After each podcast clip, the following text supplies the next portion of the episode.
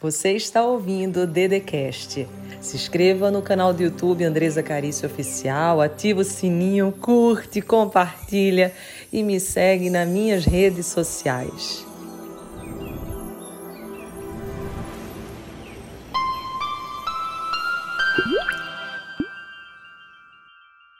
Olá! E agora no Lilman Podcast, mais uma convidada aqui incrível e é com ela que eu vou falar, Andresa Carício, que tem um livro maravilhoso, sensacional que se chama Todo Santo Dia.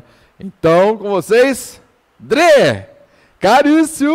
Oh, Aí, querida. que satisfação vir aqui com você. É uma alegria enorme muito, ter você no nosso alegria. terceiro podcast. Caraca, que show! Primeira mulher aqui, que responsabilidade. Primeira mulher, é isso aí. Amém, que possamos abençoar todas que sentarem aqui junto com você, porque você é uma alma de luz, uma alma iluminada. Você sabe como eu sou grata por tudo que hoje eu estou ajudando e construindo na minha vida, como que você tem total influência nisso tudo. Muito ah, obrigada. Muito obrigado, obrigado, obrigado, obrigado. E, e como é que estão as coisas? Ó, a Andresa, ela tem o livro. Mostra o livro aqui para o pessoal poder ver. O livro que é o Todo Santo Dia. E aí. E esse livro, o próprio nome, você entendeu o que significa. E a Andresa está desde setembro de 2019 fazendo todo santo dia lives no Instagram, crescendo incrivelmente. É somente no orgânico? Tá só no orgânico? Só no orgânico. O teu Instagram? Até hoje nunca. Quando você começou naquele, naquela que, que, eu me lembro até hoje, né? Que a gente, aqui na padaria aqui do lado. Sim. A gente foi conversar sobre isso, sobre redes sociais, e aí a gente bateu esse papo. E, Pedi ah, conselho para você, disse assim, e aí, Marcelo, como que eu faço? Para ser sincero, gente, eu não tinha nenhuma curtida e as fotos que eu colocava, acho que se tivesse um comentário, nossa senhora. E eu queria muito começar a compartilhar tudo isso com as pessoas. E daí eu conversei muito com o Marcelo, ele foi um mentor muito maravilhoso nesse dia. E ele falou assim: "Não, André, começa, vai nesse aqui que eu tinha dois, um pessoal e um que eu que é o de hoje, mas que eu postava mais frases. E ele vai nesse aqui e tenta nele e faz todo dia seja persistente, consistente. E desde lá eu comecei a fazer, não, não paro nem Natal, Ano Novo. Tanto que hoje eu vim para cá, estar junto com você, com o Luíde, com o Minotouro, e eu parei num, numa conveniência, enfim, num posto seguro, tudo certinho. E eu fiz uma live, não foi de uma hora, mas fiz de 20 minutos, porque eu tenho esse compromisso com o público. É um território muito santo que a gente adentra, hoje, né, hoje, hoje virou um baita num compromisso. Você faz a constância e o pessoal espera que você vai fazer a live. Né? Espera. Né?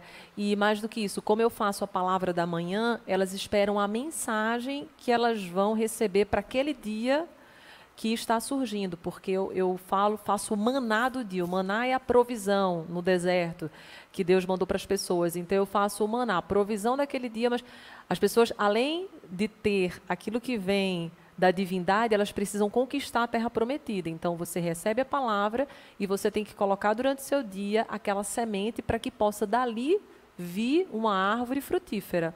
Então eles verdadeiramente esperam e aquela palavra, ela é uma troca, porque o primeiro coração que sente é o meu. Os primeiros ouvidos que ouvem são os meus, a primeira boca que fala é a minha. Então aquilo ao qual falo, fala muito de mim também. Então é uma cura recíproca eu vou curando o meu interior naquele dia junto com eles. Então é uma troca de egrégora muito forte. Uhum. Eu sinto uma profundidade nessas lives que são feitas de uma forma assim extraordinária. Inclusive a gente estava até compartilhando no almoço que na verdade, muitas coisas vêm para o meu coração, mas que eu sinto que não são minhas. Lógico que contribui nossos estudos, nossos uhum. aprendizados, mas eu sinto que muito é uma intuição mesmo da espiritualidade, de Deus, como cada um que está nos ouvindo queira, queira chamar. Uhum. Aí você está fazendo hoje, bom, aí foi que ela falou, todo dia, sem parar, nem no Natal, nem no Novo, ela está fazendo as suas lives. E hoje são, é só uma ou são duas que você, ou três? Como é que você está fazendo por dia? Eu fiquei um ano fazendo duas, Aí teve acho que um mês, três semanas que eu não me coloquei o compromisso da noite, porque eu expliquei para eles como eu tenho minhas filhinhas e a live, ela, eu não sinto como uma obrigação, eu sinto como uma entrega. É o momento que eu oro lá com eles e que eu coloco o meu compartilhamento do dia e da vida. Então, à noite, eu sempre brinco, se Deus mandar eu ir, eu vou. E praticamente ele tem mandado todos os dias. Caramba. É, aí que eu conversei com eles? Eu falei, ó, gente, como as minhas filhinhas voltaram às aulas, enfim, eu não vou fazer uma live de uma hora. Mas eu estarei certamente com vocês, nem que seja 20 minutos, 30 minutos. E eles amaram, tá todo mundo vindo, então não caiu a audiência, eles estão vindo. Porque aí o que, que eu faço na noite, Mar, que é bem interessante para quem estiver nos ouvindo. De manhã, eu coloco a mensagem da manhã e trabalho aquele tema e faço a oração. E à noite, eu faço o exame de consciência. Então, vamos dizer que a palavra da manhã foi perdão, fizemos algumas dinâmicas de perdão. Chega à noite, eu faço um exame de consciência para eles voltarem e perceberem, de fato, quem eles perdoaram, se eles hum, perdoaram a que si. interessante. É, porque daí nós fazemos o processo e são as de mesmas pessoas, é mais ou menos, mais ou menos as mesmas é, pessoas. Mais ou menos as mesmas E aí dá para você fazer esse trabalho de exame de consciência. Dá. Que legal. E quem não estava na live da manhã, como eu dou um resumo, eu falo, olha, hoje nós trabalhamos isso, propus de atividade isso, e agora eu vou fazer o exame de consciência. Então, eu vou fazendo perguntas, às vezes eu tiro o comentário para que eles possam adentrar mais dentro de si. E assim, eles têm dado um feedback muito poderoso, porque é como se eles estivessem numa terapia profunda de perceber, porque o que, que acontece? A nossa vida ela é feita de estímulos externos. O tempo inteiro nós estamos recebendo uhum. demandas e somos convidados para fazer muitas coisas. Aqui nós estamos no estímulo externo, para fora, para a câmera, a gente vai almoçar, a gente recebe uma mensagem do WhatsApp. E para a gente compreender internamente quem somos, a gente tem que fazer o movimento contrário, é como se a gente estivesse nadando contra a maré. A vida nos convida para fora, para as coisas de fora, e o, o autoconhecimento nos convida para as coisas de dentro.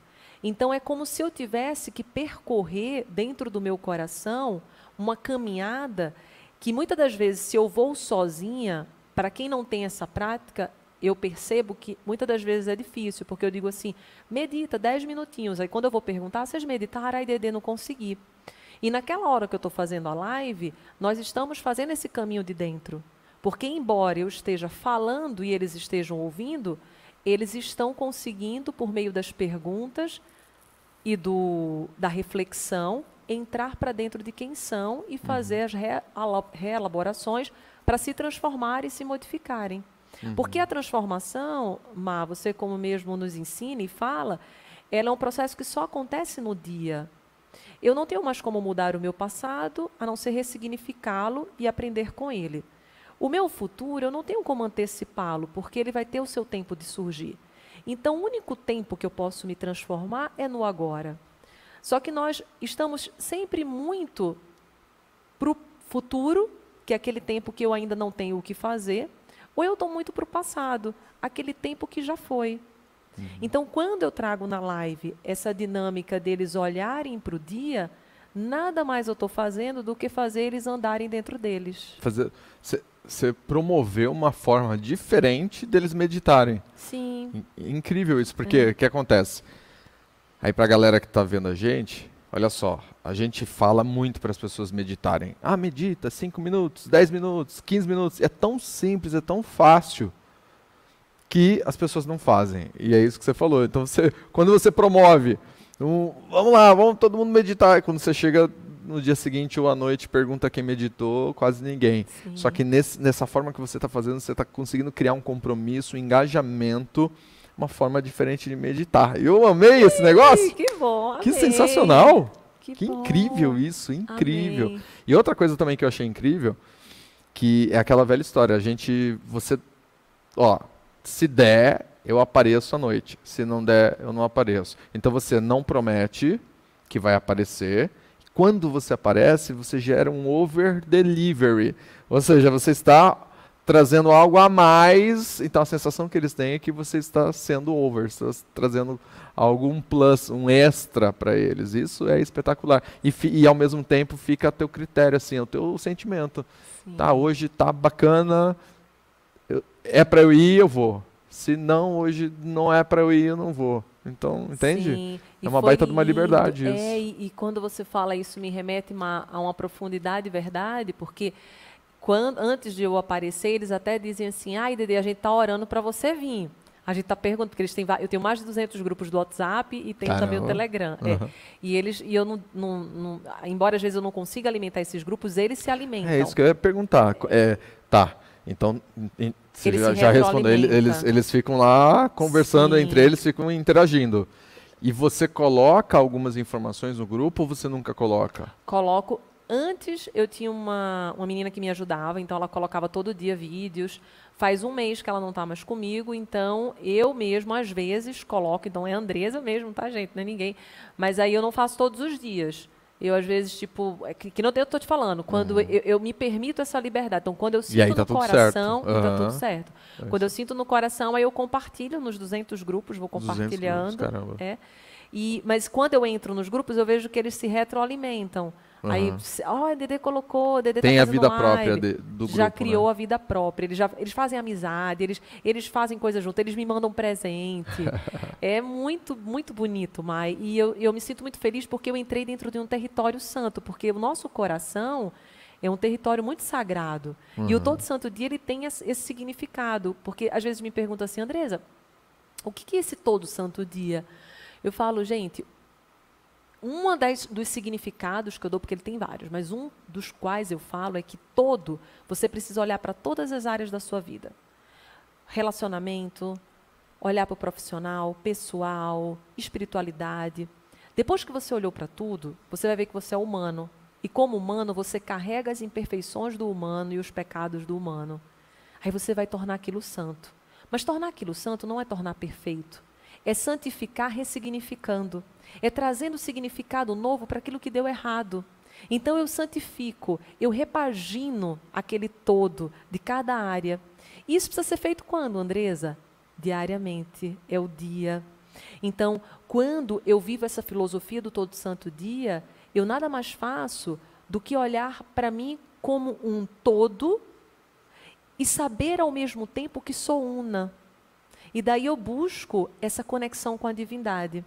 Eu sempre faço, para quem está nos ouvindo, para ficar um pouquinho mais fácil, exemplos nos ajudam muito, a cruz. Se você perceber a cruz, ela tem um vertical, tem um horizontal. O vertical é o que me conecta com o alto, que me conecta com o santo, me conecta com Deus. Mas se eu ficar só no, no, nesse vértice, nesse vertical da cruz, eu não consigo trazer me oferecendo para a humanidade, porque quando eu, quando eu vou para um treinamento seu, quando nós lemos um livro, vamos dizer, leia o livro todo santo dia, quando as pessoas estão ouvindo o nosso podcast, elas estão fazendo essa reconexão com o divino e consigo. Mas se isso que nós estamos fazendo não faz elas se oferecerem para ser uma pessoa melhor para ela e para os outros, elas não fizeram horizontal. Porque horizontal é a humanidade. Então, tudo isso, todo esse trabalho que nós fazemos diariamente, você com, com todo, todo o seu treinamento, fazendo com que treinadores continuem elevando e levando para as pessoas isso, nada mais do que nós estamos fazendo também, do que abrir um campo para essas pessoas se conectarem com o que existe de melhor e depois se oferecerem. Porque primeiro eu sou pessoa, eu preciso me possuir. E depois que eu me possuo, eu me ofereço. Tá. Então, todo santo dia seria essa tá. cruz. Só para entender, então, esse uh, o, o, vertical é quando, por exemplo, eu e você, nós estamos falando aqui com a galera, a gente está levando essa mensagem para a galera, pessoal que está aqui. Aí, se eles não fizerem absolutamente nada, se eles não tornarem o que a, as ideias, o conhecimento, o conteúdo que a gente está trazendo aqui, se eles não tornarem algo tangível em forma de ação, ou seja, se não houver uma transformação neles mesmos, aí não fez o horizontal, ou, essa que é a minha dúvida, ou obrigatoriamente eles têm que pegar esse conteúdo que a gente está falando e levar à frente, é isso que eu não entendi. Para neles na transformação, ou eles, trans, eles têm que transformar e levar adiante? Qual, qual das, dos Os dois, dois. Os, dois conceitos. Perfeito. Você pegou, Tá. pelo quanto você pegou tudo. Tá. Eles tanto vão oferecer isso para o Quando outro. você fala se oferecer e transform- pro outro, é, tá, Tanto entendi. levando essa transformação que você faz muito bem com os treinadores, quanto se transformando, levando para eles. Uhum. Porque primeiro eu sou pessoa, eu me possuo, eu vou fazer essa transformação dentro de mim, daquilo que tive de insight nessa conversa, daquilo que fez sentido para o meu coração, e depois que eu me transformei, eu me ofereço. Aí como que eu me ofereço, para ficar mais fácil para quem está ouvindo? Sendo mais paciente, mais tolerante, resiliente, conseguindo perdoar. Primeiro eu perdoo quem sou, depois eu consigo fazer o processo de perdão no outro, porque como que vou amar alguém, perdoar alguém, se antes não consigo fazer aquilo comigo mesmo? Então, primeiro eu me ofereço. Aham. Depois que eu me ofereci, aí eu consigo fazer a dinâmica. Isso tudo é no humano, porque nós só temos como chegar no divino a partir do momento que nós trabalhamos o humano, porque nós não conhecemos o, do- o- o divino sem passar pelo humano. Porque nós somos seres humanos, Aham. cheios de imperfeições, pecados, defeitos, falhas. E esse santo do todo santo dia é essa transformação diária. É quando eu vejo que eu fui impaciente com minha filha Lise, Laís. Então eu não vou ficar me crucificando. Nossa, fui impaciente. Ai, meu Deus, que mãe ruim eu fui. Não, nossa, fui impaciente. Qual ponte posso estabelecer de paciência? Porque na educação, por exemplo, dos nossos filhos, eu sempre falo para eles que é, se, eu gosto muito de metáforas porque ajudam na compreensão. É como se fosse assim, quando a gente tem nossos filhos, você teve a sua, você- sabe muito bem disso, até os seis meses, mais ou menos, aquela criança é, fica totalmente conectada à mãe e ela sente até que ela é um com todo com a mãe. Aham. E nesse espaço, podemos imaginar que aquela criança poderia ser um mar onde não existe o paredão de areia. Ou seja, eu estou totalmente conectada. Na medida que aquela criança ela vai crescendo, esse paredão de areia também vai crescendo. Ou seja, diariamente nós, como pais, precisamos todo santo dia estabelecer uma ponte para entrar dentro daquele mar que são nossos filhos. Porque quanto mais eles vão crescendo, mais o paredão também vai crescendo. E mais nós temos que nos perguntar se nós estamos estabelecendo pontes diariamente ou não. Então, o todo santo dia é uma atitude diária de eu perceber aquilo que posso melhorar.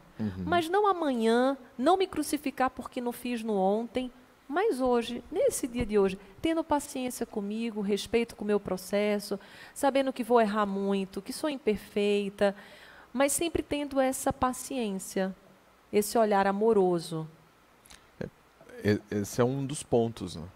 Então, entendendo isso, que eu consigo, eu me transformando, eu consequentemente levo para os outros.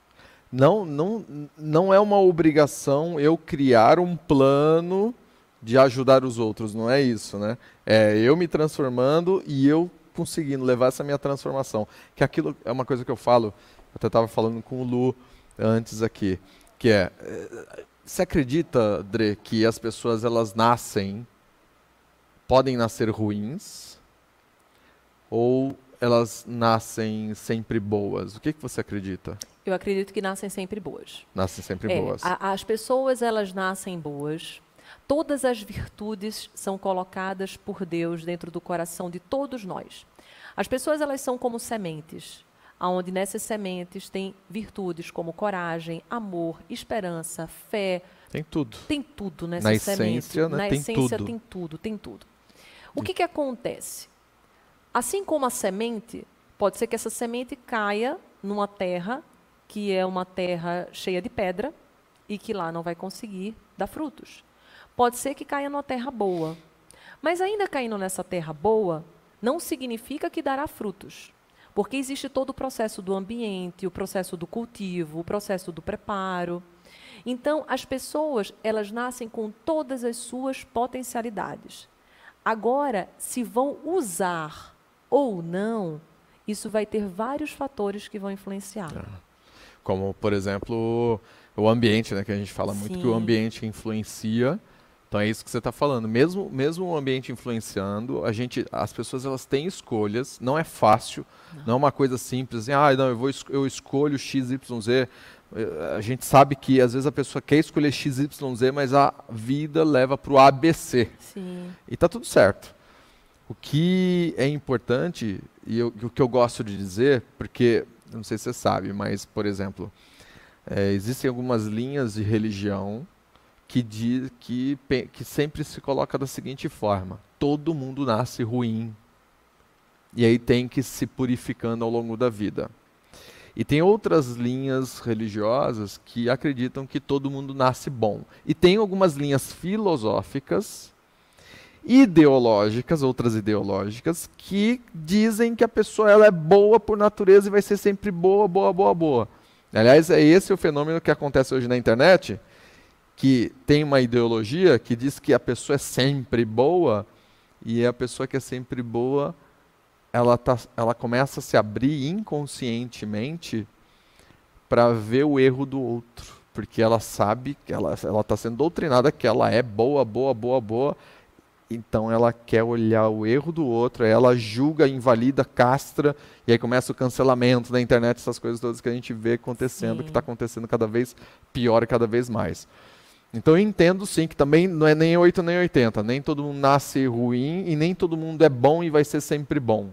Nós temos os altos e baixos. Agora, eu acredito nisso, que todos, na sua essência, nascem bons. Pessoas boas, com essência do amor, da positividade. Só que o meio é aquilo que você falou: a semente ela pode nascer numa terra fértil, vai uhum. crescer maravilhosamente bem. Pode nascer no meio de um concreto. E às vezes ela nem consegue germinar, mas Sim. outras germinam ainda assim. Sim, né? com certeza. Mas enfim, é, é, o que é.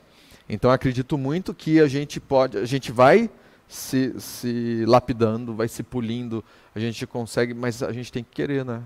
As pessoas têm que desejar. E as pessoas que estão lá te, te acompanhando no, no Instagram, todas essas lives que você faz, elas estão escolhendo sim a permissão elas estão dando sim a permissão. E quando a pessoa dá sim, a permissão de mergulhar dentro dela, de ouvir o que você está falando, ela vai crescer, transformar. E aí tudo vai acontecer, que é aquela parte do horizontal. Ela, na transformação, ela vai levar as coisas boas para as pessoas. É incrível, incrível, É o disponível, né, Má? Porque é. o processo de transformação, se formos pensar em recomeçar, e recomeçamos todo santo dia, nós teríamos que pensar na transformação, mas a transformação ela se dá a partir da disposição.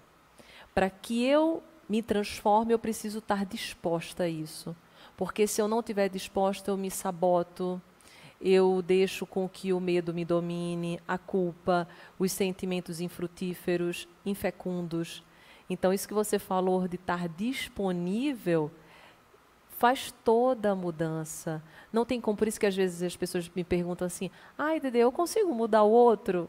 Ninguém muda ninguém. A pessoa ela tem que estar disponível para o processo de mudança. E isso gera tanta dor, né, Marcelo? Porque às vezes dentro de casa nós como pais a gente quer às vezes mudar aquela criança ou aquele filho. Como criança é muito mais fácil porque nós temos ali um, um, um poder e um domínio que de fato a gente consegue fazer uma influência maior. Eu brinco com eles que é assim quando ainda são pequenos, eu imagino a criança como um jogo.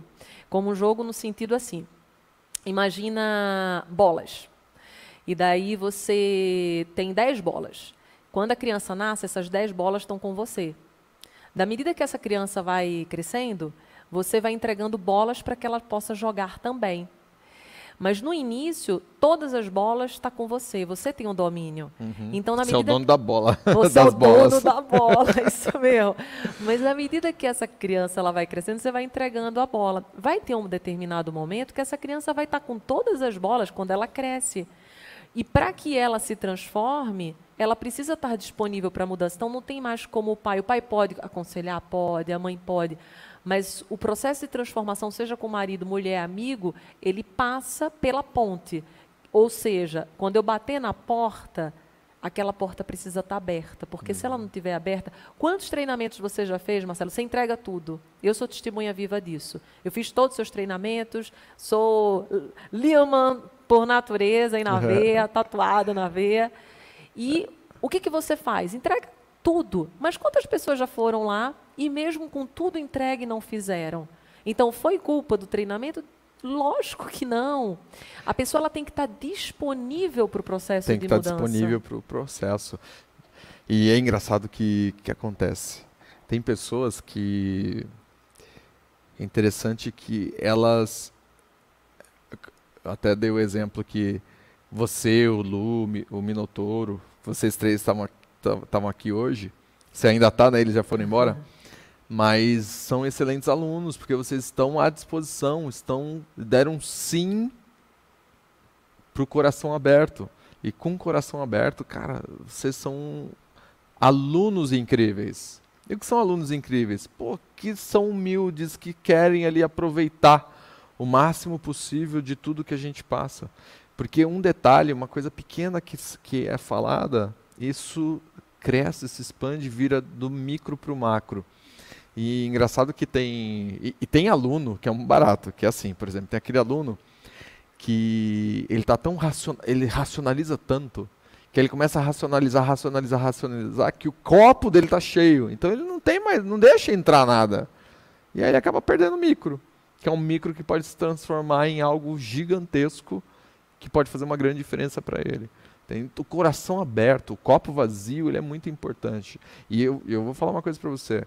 Eu não importa se algumas pessoas perguntam assim, Marcelo, mas você você ainda faz algum curso, faz alguma coisa? De vez em quando eu faço. E todas as vezes que eu fiz, eu fui de coração aberto, fui com meu copo totalmente vazio. Porque a gente sempre está aprendendo, a gente nunca vai lotar. Nunca vai lotar. Sim, somos seres sempre, inacabados. Sempre teremos Sim. alguma coisa para poder preencher, entende? Estamos então, em constante é, processo de evolução, processo. de aprendizado. Que nem eu estava conversando com, com o Luíde agora, a gente fez o programa todo santo dia aqui no seu estúdio maravilhoso, e eu estava conversando exatamente isso com ele, que tem portas que nós só vamos acessar dentro do nosso coração quando chega, por exemplo, a porta da rejeição. Eu só vou acessar ela quando eu me sentir rejeitado por alguém. Uhum. A porta, por exemplo, da crítica do outro. Eu só vou acessar essa porta quando alguém me criticar. E eu disse, nossa, vou ter que cuidar disso, doeu em mim. Uhum. A, a, porta da perda, quando alguém falece, eu só vou acessar essa porta quando ocorrer esse acontecimento. Então, no autoconhecimento, embora nós possamos ter um autoconhecimento, que sou eu fazendo minha meditação, minha oração, tem outras tantas portas que elas só vão ser abertas quando algo externo me acontecer. Uhum. Então é muito bonito estar disponível para tudo e compreender que cada coisa que me acontece são oportunidades também de eu me conhecer e me elevar. Dre, mas você sabe que tem pessoas que que não não estão preparadas para certas portas quando abrem. Sim. E eu, vou fazer a pergunta para você, aí, traz aí do seu coração que, o que você acha que acontece quando a pessoa não está preparada para essa porta? Por que, que essa pessoa não está preparada? O que, que faz a pessoa não, e aí reage mal? Ou, por exemplo, não reage, trava, bloqueia, ou fica apática, ou dá um passo para trás, ou entra em pânico. Que, que acontece? Sim, o que acontece? Pessoalmente, eu compreendo que a que o primeiro motivo é falta de maturidade uhum. para lidar com aquilo. Sim. Então, quando eu me fecho, pode ter vários caminhos. Quando eu me fecho e eu, eu tenho uma fuga, é porque eu ainda não consigo, eu não tenho capacidade de entrar dentro daquele território. Porque entrar dentro daquele território, para mim, é muito maior do que eu consigo enfrentar.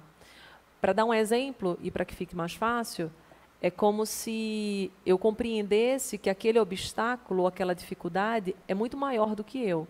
Uhum.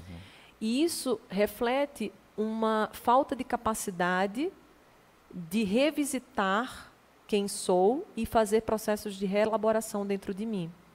E será, será que tem gente que, que às vezes ela não conhece? Eu vou te dar um exemplo. Eu, por exemplo, eu não fui. Olha, esse, esse é, o, é o caminho que eu quero seguir com você. E eu já vou dar o um, meu próprio exemplo. Eu não fui preparado para lidar com a porta aberta da baixa autoestima. E quando eu tive a primeira vez essa porta aberta da baixa autoestima, foi super complicado de lidar com isso. Eu não sabia como lidar, não sabia como superar. E, e, isso reverbera negativamente em várias outras portas que vão se abrir. Que aí depois abre a porta da angústia, abre a porta da ansiedade, abre a porta da. Ladeira abaixo. aí, aí vão abrindo várias portas negativas por causa de uma porta que você não tinha maturidade, como você falou, para lidar. E aí? Onde é que está a solução disso? Sim, e é interessante que nós temos empatia, porque eu também sofri desse processo também aconteceu de isso com você? muito de nossa, eu tinha uma, uma estima lá embaixo e nós sabemos que na verdade primeiro vem a, a autoimagem, a autoimagem é como eu me vejo e a autoestima é o que sinto a partir do que me vejo, uhum, uhum. do que vejo.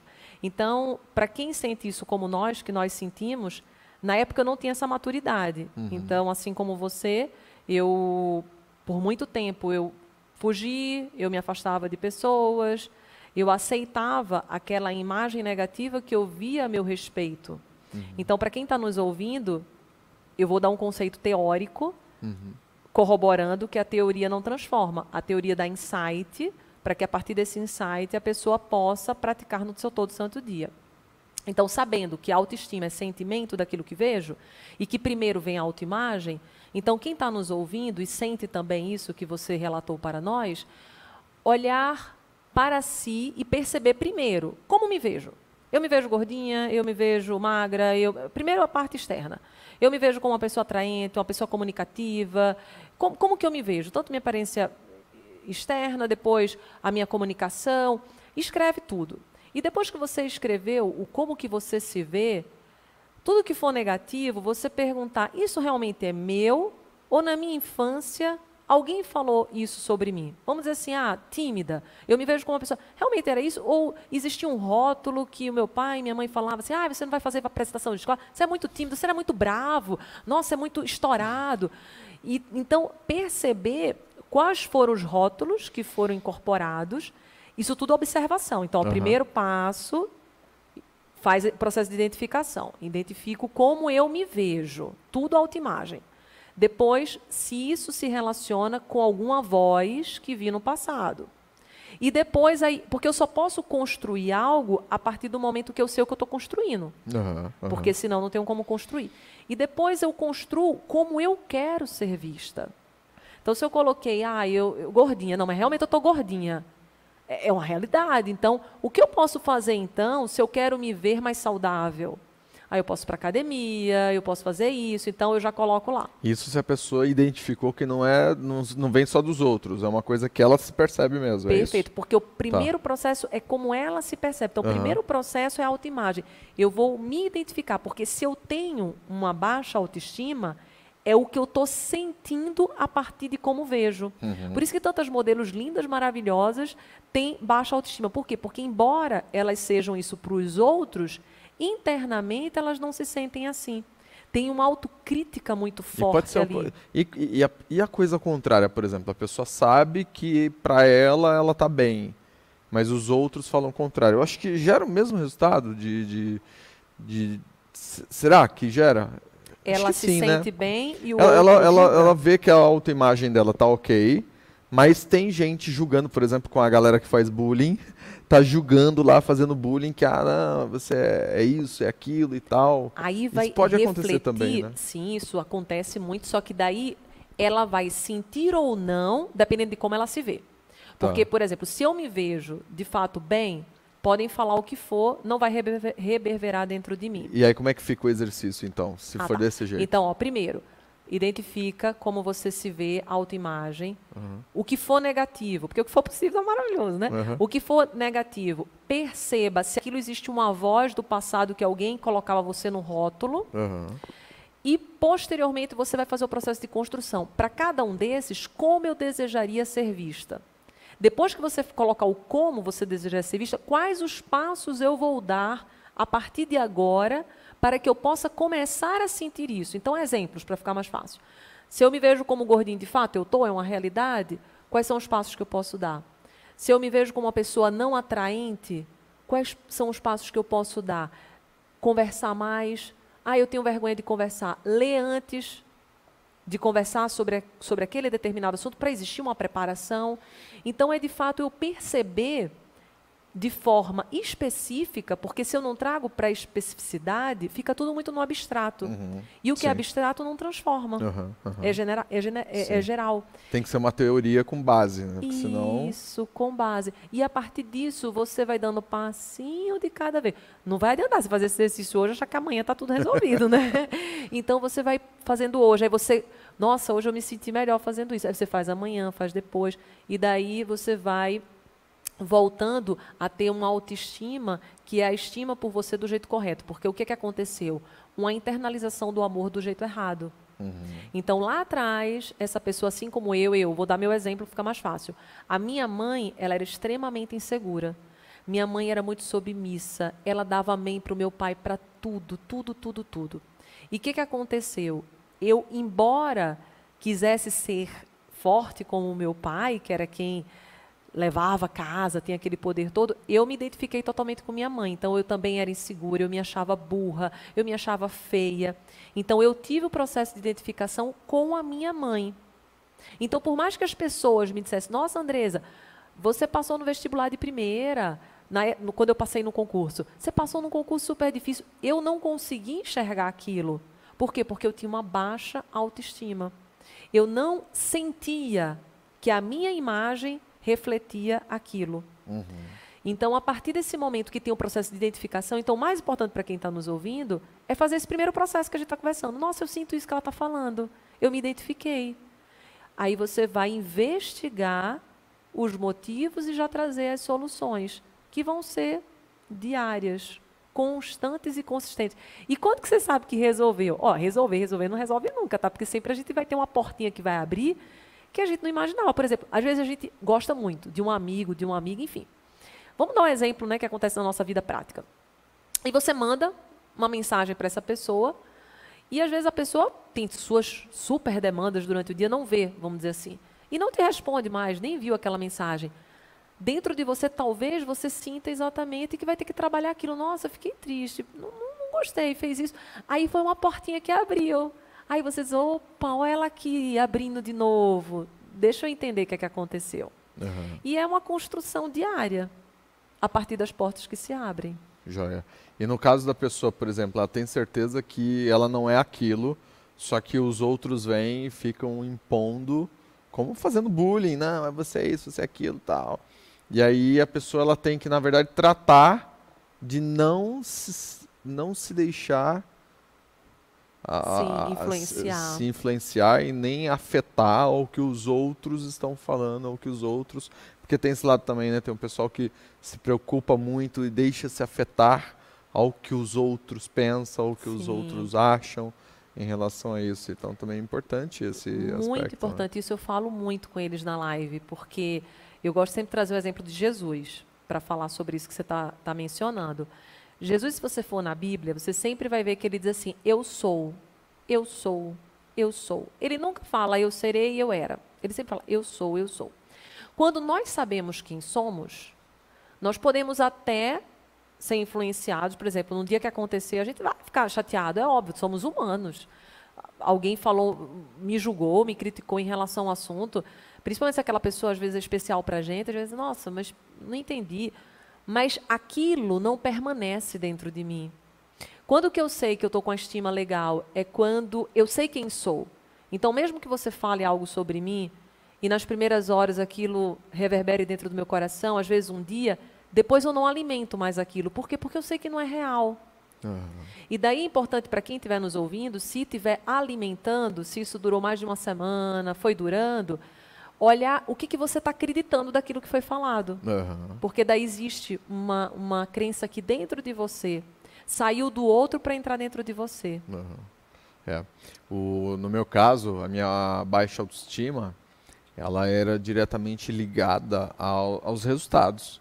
Então, não consigo, por exemplo, né, a gente não tem um resultado específico, ou, e aí vem o sentimento de fracasso, de derrota. E esse sentimento, na época, quando me pegou pela primeira vez, eu não sabia como lidar. Né? E aí gerou a baixa autoestima, que gera uma série de outros detalhes. Eu penso, Dre, que é muito importante, por exemplo, eu vou vou dar um exemplo aqui dessas portas que se abrem, né? Então, lembra que eu estava conversando com o Minotouro aqui, o quão importante é o bate-papo que o mestre lá na academia faz com as crianças, e tem a hora, né, o, o momento do mestre, alguma coisa assim, sim, sim. que o mestre traz sabedoria, traz algumas informações que são importantes para a criança poder começar a se condicionar a uma série de fatores que vão blindar justamente a essas portas que se abrem. E não só dentro, no caso, é, a própria academia dos irmãos, dos irmãos Nogueira, essas academias elas, é, elas são uma ajuda, um extra educação. Então eu entendo muito bem que faz muito parte, a princípio, que os pais ajudem ao máximo as crianças nesse ponto. Então, e, e se não, como por exemplo os nossos pais, né? nossos pais antigamente, os pais de, da década de 60, 70, 80, 90, eles não tinham uma certa preparação para poder ajudar nesse sentido. Por isso até que a gente pensa assim, caramba, se eles não tinham inteligência emocional, eles não conseguiam nos ajudar com a inteligência emocional, com resiliência, entender as adversidades que podem acontecer. E hoje nós temos ferramentas que ajudam em todo esse processo. Mas eu vou dar um exemplo aqui para a galera até poder entender. A Stephanie ela tem três aninhos e quatro meses. Você acredita que ela não gosta de perder? Ela não quer perder, ela só quer ganhar. Cara, ô Dan, Acredito. tu não tem ideia. Tudo ela quer competir comigo. Ela não tem irmãozinho mais velho? Então ela fala assim: pai, vamos tomar banho? Eu vou tomar banho primeiro, vou ganhar de você. E sai correndo. sai, sai correndo. correndo. Aí, pai, você tá comendo? Eu tô comendo também. Vou comer primeiro, vou acabar antes de você. Olha Tudo só. ela quer competir e aí vem o lance. Ela não quer perder de jeito nenhum, cara. De jeito nenhum. Aí beleza, só que aí, qual que é o erro? O erro talvez é o quê? Ah, é criança, deixa ganhar. É criança, deixa ganhar. Aí a pergunta é: como que essa criança vai ficar preparada a porta que vai abrir da derrota? Quando ela tiver a primeira experiência de uma derrota, como é que ela vai conseguir? Entende? Como que, ela, como que ela vai lidar com isso? Ela vai saber lidar com essa porta. Que é como eu não soube lidar com essa porta. Entende? Então, é, tem muito da criação dos pais. Então, o que, que eu faço? Às eu... vezes você ganha. Ah, sim. É? É claro. É lógico. É lógico. E ela, como fica? Então, aí que acontece? Aí ela, sem contexto, ela vai ficar chateada. Uhum. Certo. Sem contexto. Então, qual que é o meu contexto? Filha, o papai ganhou. Ah, pai, não sei o quê. Pô, por que você não. Ah, não, mas eu, eu não gosto de perder, não sei o que lá e tal. Falei, filha, na vida é assim. A gente ganha e a gente perde. Você vai perder mais vezes além dessa. Sabia disso? Aí ela fica processando. Ela é muito pequenininha, ela fica processando. Aí fala assim: agora parabeniza o papai. Dá parabéns pro papai, porque o papai ganhou. Aí quando ela ganha, eu falo: parabéns, filha, você ganhou. Entende? Então é, é esse o ponto. Eu não estou dizendo que eu sou perfeito e que nem vou conseguir fazer isso em todos os aspectos. Mas o quanto a gente conseguir ter consciência e identificar o quanto que a gente pode ajudar uma criança, principalmente nossos filhos, né, que estão mais próximos da gente, esse é o ponto, Dre. Sim. Sabe? E, e, você falando me, me lembrou totalmente a Lise. A gente a passou Lise? e passa. Ela melhorou, lógico, agora ela está com 10 anos, mas eu e Tiago, a gente inclusive precisava fazer com que viesse esse gatilho nela para que pudéssemos trabalhar e vou te exemplificar. A gente já tinha percebido, assim como você percebeu com a Stephanie, que ela não sabia perder. Então, como a gente sabe que a gente precisava acessar aquilo, o que, que a gente fazia? Sempre no final do dia a gente ia brincar, nós quatro, no parquinho, e nós brincávamos de verdade, não uhum. favorecíamos ninguém. E tinha vezes que ela ganhava e tinha vezes que ela não ganhava. Então, nessas oportunidades que ela não ganhava, era a porta que se abria para a gente poder trazer exatamente essa ressignificação. Fazer uma intervenção ali e ressignificar. Uma intervenção Maravilha. e ressignificar. E uma das coisas que a gente falava, hum. assim como você falou que na vida a gente ganha, a gente perde, eu gostava de frisar com ela que a perda não é de verdade uma perda, é um aprendizado. Aprendizado. E eu falava assim, Lise, na vida, mamãe acredita que ou ela ganha ou ela aprende. Porque aquela perda, na verdade, ela não é uma per perda, porque você aprendeu algo com aquilo. E a gente vê com Thomas Edison. As tantas milhares de vezes que ele não Que conseguiu, ele não conseguiu um resultado. o resultado foram um as milhares de vezes que ele viu que não era por aquele caminho. Aham. E daí ele foi reformulando outro caminho, outro caminho, até que ele chegou no caminho que trouxe a luz. E na nossa vida é assim. Esse diálogo que nós fazemos com nossas crianças nada mais é do que colocar luz, é iluminar, para que elas expandam a consciência e percebam que não é ruim errar, que não é ruim falhar, que não é ruim perder, que na verdade a, a primeira vez que ela tentou andar, ela não andava, ela caiu. Quando ela começou a falar, ela falou tudo errado. Quando ela foi andar de bicicleta, ela caiu. E às vezes, né, Dre, às vezes a derrota, às vezes o fracasso, o erro prematuro é até bom Sim, erra para logo. você aprender logo, né? Não? Erra logo para poder acertar o mais rápido possível. poder... Né? Aí Imagina precisa ficar de humildade. Caramba. É, então, É, porque as pessoas elas não têm humildade para errar logo. Aí ficam no processo do perfeccionismo, preparando, preparando, porque eu não quero errar logo para não ser chamado pelo outro de Exatamente. fracassado ou que E aí não sofre, né? vitória. Aí sofre. Perfeição não existe. Perfeição. Agora, quando a pessoa é humilde, ela avança de um jeito. E para quem me ouve, está ouvindo, e eu falo muito na live, como que ser humilde? É você já mostrar a sua vulnerabilidade. Eu não sou boa naquilo, olha, gente, eu estou aprendendo isso aqui e tal, me ajuda a aprender junto. Então, eu já, é, eu já falei que é aquilo. Aí, se acontecer algo, eu já me dei a permissão e já mostrei para o outro também.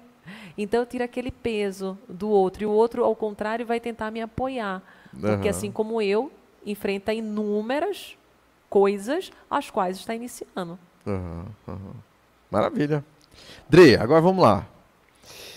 Antes da gente falar um pouquinho do livro, que eu quero falar do livro com, com você, quero saber de você o seguinte: você tem todo esse, esse lado espiritualizado, que inclusive quando você está fazendo as suas lives, muitas vezes você sente até que você que você deixou deixou aberto para que o Espírito Santo, que uma energia de Deus, alguma coisa venha e, e use você. É bem, é bem, bem isso mesmo? Sim, É desse se- jeito? eu me coloco total como instrumento, canal. Isso, show. Canal. E e a gente sabe, Dre, que de alguma forma é preciso uma certa preparação. né? É, não é qualquer pessoa que, que vai receber isso ou que vai ter da, da noite. Não estou dizendo qualquer pessoa, mas é, às vezes não acontece com estalar de dedos e, e de qualquer forma, em qualquer contexto dá para acelerar esse processo com uma preparação. E a minha pergunta é, é essa: como que você se prepara? Como que você mantém a sua espiritualidade, sabe, com uma energia positiva, com uma energia forte, não só positiva, mas forte, que acaba influenciando, que acaba motivando as pessoas a fazerem o mesmo, porque você leva um exército com você. A energia tem que ser forte para conseguir levar um exército. E você tem esse poder, você sabe disso. Então, e aí esse poder? Existem alimentos para o corpo e existem alimentos para o espírito. Nós humanos aprendemos desde pequenininho a nutrir o nosso corpo. Como que eu nutro o meu corpo? Eu me alimento, eu me hidrato, faço meus movimentos, tenho o meu sono. Esses são os alimentos que o corpo necessita. Geralmente não nos é ensinado de uma forma muito profunda os alimentos emocionais e espirituais. Tá. Antes de você ir para os espirituais e emocionais, fala para fala pra gente aqui, co- como que você, por exemplo, a hidratação, o que, que você faz? Como é que é, como é que é a tua rotina de hidratação?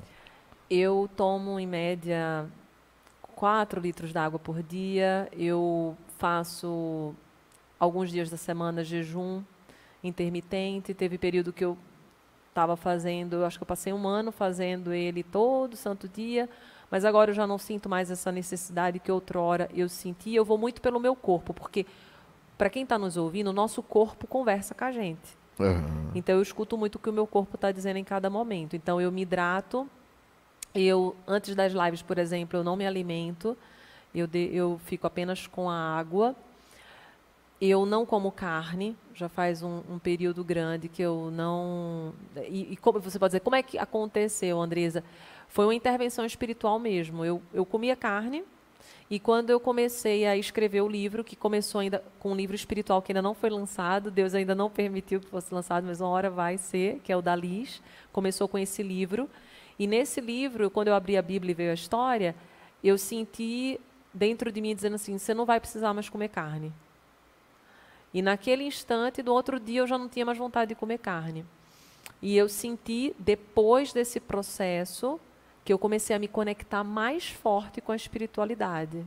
Muito mais forte. Então, eu também não me alimento de carne. Quando você faz jejum, você sente isso também? Você se conecta mais ou não? Muito mais. Muito é? mais. Não compara.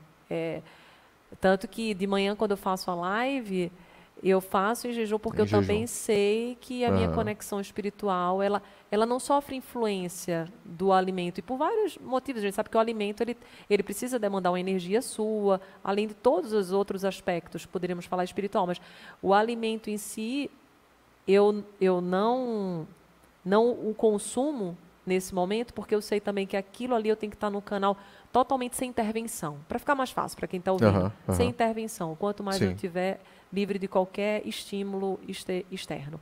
Então, eu me hidrato, eu, eu não como carne vermelha, eu, eu como muito é, coisas da terra. Então, sempre me alimentando, nada de saquinho, não existe saquinho lá em casa. Evitar o máximo possível de produto, né? Perfeito. Tem embalagem. Açúcar, tem isso, embalagem. É produto, não é isso, é alimento. Né? Não é alimento, perfeita a definição.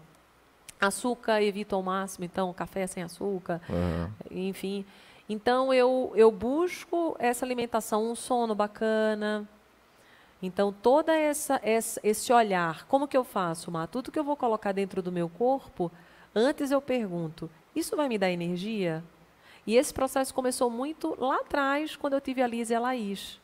Foi a primeira vez que eu dei um significado muito importante para o alimento, porque como eu sabia que eu estava na gestação, eu fazia assim, esse, esse alimento vai nutrir minhas filhas, vai ser bom uhum. para elas?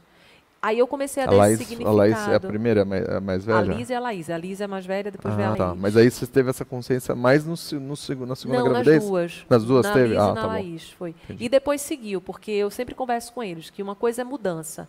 A mudança é muito difícil, porque quando estamos no processo de mudança, nós ainda não fomos transformados. Uhum. Então, primeiro vem eu buscar essa mudança. Então, eu faço um dia, vai ser difícil, dois dias vai ser difícil. Quando crio o hábito, eu me transformei. Aí já não fica mais difícil. Então, hoje, eu tenho a rotina que eu tenho, alimentar, de sono, hidratação, e você diz assim, nossa, é difícil, porque às vezes para quem está nos ouvindo, ai, nossa, eu nunca vou conseguir, isso é muito difícil. Não, quando você torna hábito e se transforma, você começa a gostar daquilo. Uhum. Então, aquele alimento que às vezes você não tinha sabor por ele, o teu paladar muda. Uhum. Você começa a ter um sabor incrível por aquele alimento, porque você também vê quanto que aquele alimento faz com que você fique bem, que você tenha mais disposição, energia para enfrentar seu dia. É incrível. Eu também eu tenho desses hábitos também. E as pessoas perguntam, como eu estou te perguntando agora, Quais são os seus segredos para ter essa energia, etc. E, e, muitas pessoas me perguntam isso. E engraçado, André, que as pessoas falam assim, elas começam um discurso assim, ah, eu quero saber como é que você faz aí, porque eu quero também fazer e tudo mais. Mas chega uma hora que elas não querem pagar o preço, não. é. Então, por exemplo, quando eu vou fazer qualquer tipo de... Tre tem treinamento que eu passo ele inteiro em jejum. Dependendo do treinamento, quando é de dois dias e três dias, por exemplo, né? Não sei se o Dan lembra disso, mas no Poder Sem Limites, no Vida Extraordinária. Quando é de sexta, sábado e domingo, sexta, sábado e domingo, não, não como nada, nada, nada. Aí o pessoal vai almoçar, eu só fico, fico só tomando água, café, não, não como nada. Quando é mais longo, os primeiros dias eu não como, né, Fuma? Eu fumo, aí volta e meia eu, eu desabafo Fuma. Caramba, essa noite eu não consegui dormir. Porque a, o, o, o jejum dá tanta energia pra gente que eu perco o sono completamente. E aí eu, né? Caramba, não consegui dormir, só consegui dormir uma hora, só consegui dormir duas horas. E aí ele fica, aí ele fica assim para mim, então, essa noite come que aí você ah, vai ter soninho. não, eu ainda ficar mais um dia. Aí às vezes eu fico três, quatro dias em jejum. Por exemplo, que é uma, é uma formação em, de nove dias, de oito dias. Aí às vezes é três, quatro, às vezes dois dias. Mas isso já me dá um start muito importante para o processo. E aí quando eu falo de jejum, hoje para mim jejum é uma coisa muito natural, muito fácil de fazer.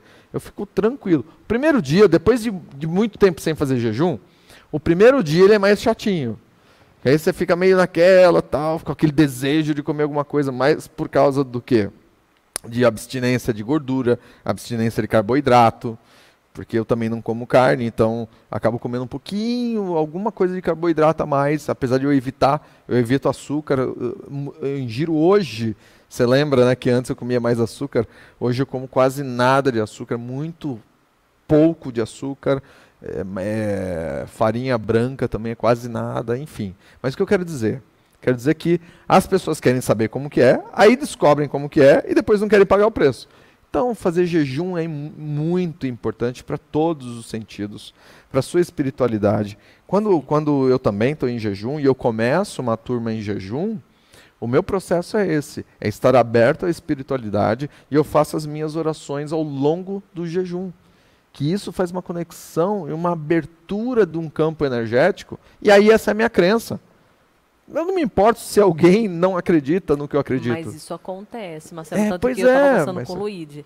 Só que, Antes, é, só que tem, tem aqueles que chegam pra gente e falam assim: ah, mas quero ver você provar isso cientificamente. Não tem como provar não tem. cientificamente. Mas daí nós Mas é damos, um- damos nossos testemunhos. Mas, mas então é, o- é o sentir, é o que eu falo para as Sim, pessoas. é Você o só vai saber se você sentir. Sim. Se você não sentir, você não vai saber. Você não, não tem como você ter ideia do que, que eu estou falando. Sim, porque Né? isso que você está falando é tão real que nós estávamos conversando Uhum. sobre isso, que o campo que se abre no- no- nos treinamentos aos quais você ministra são campos quânticos muito elevados. Nas semanas que eu estou lá, eu recebo ligações das quais eu não imaginava. Verdade, é disso que eu tô Mar. falando. Volte meia, ela tá É. lá e fala assim: caraca, tá Não, acontecendo isso, não- tá é acontecendo coisas- aquilo, cada não, dia é uma novidade. É, é- é- é- é surpreendente, Mar. Eu não consigo te explicar. Eu entro dentro de um campo ali dentro que coisas acontecem, coisas aparecem. E daí o Lu falou a mesma coisa. Andresa, eu, eu, o que eu senti lá no treinamento do Mar, ele nem sabe. Ele falou, ele nem sabe ainda o que aconteceu. Mas eu tive uma elevação assim espiritual e tal, exatamente de um campo que abriu, que é muito poderoso. Então, acontece verdadeiramente isso. Então, essa espiritualidade que você tem e que você já prepara aquele ambiente vai muito com a sua força também. Vai ser a egrégora da turma que é formada ali, mas o, o líder, o mestre, ele vai fazer com que essa experiência se expanda mais ou não. E você faz com que essa experiência tenha essa expansão.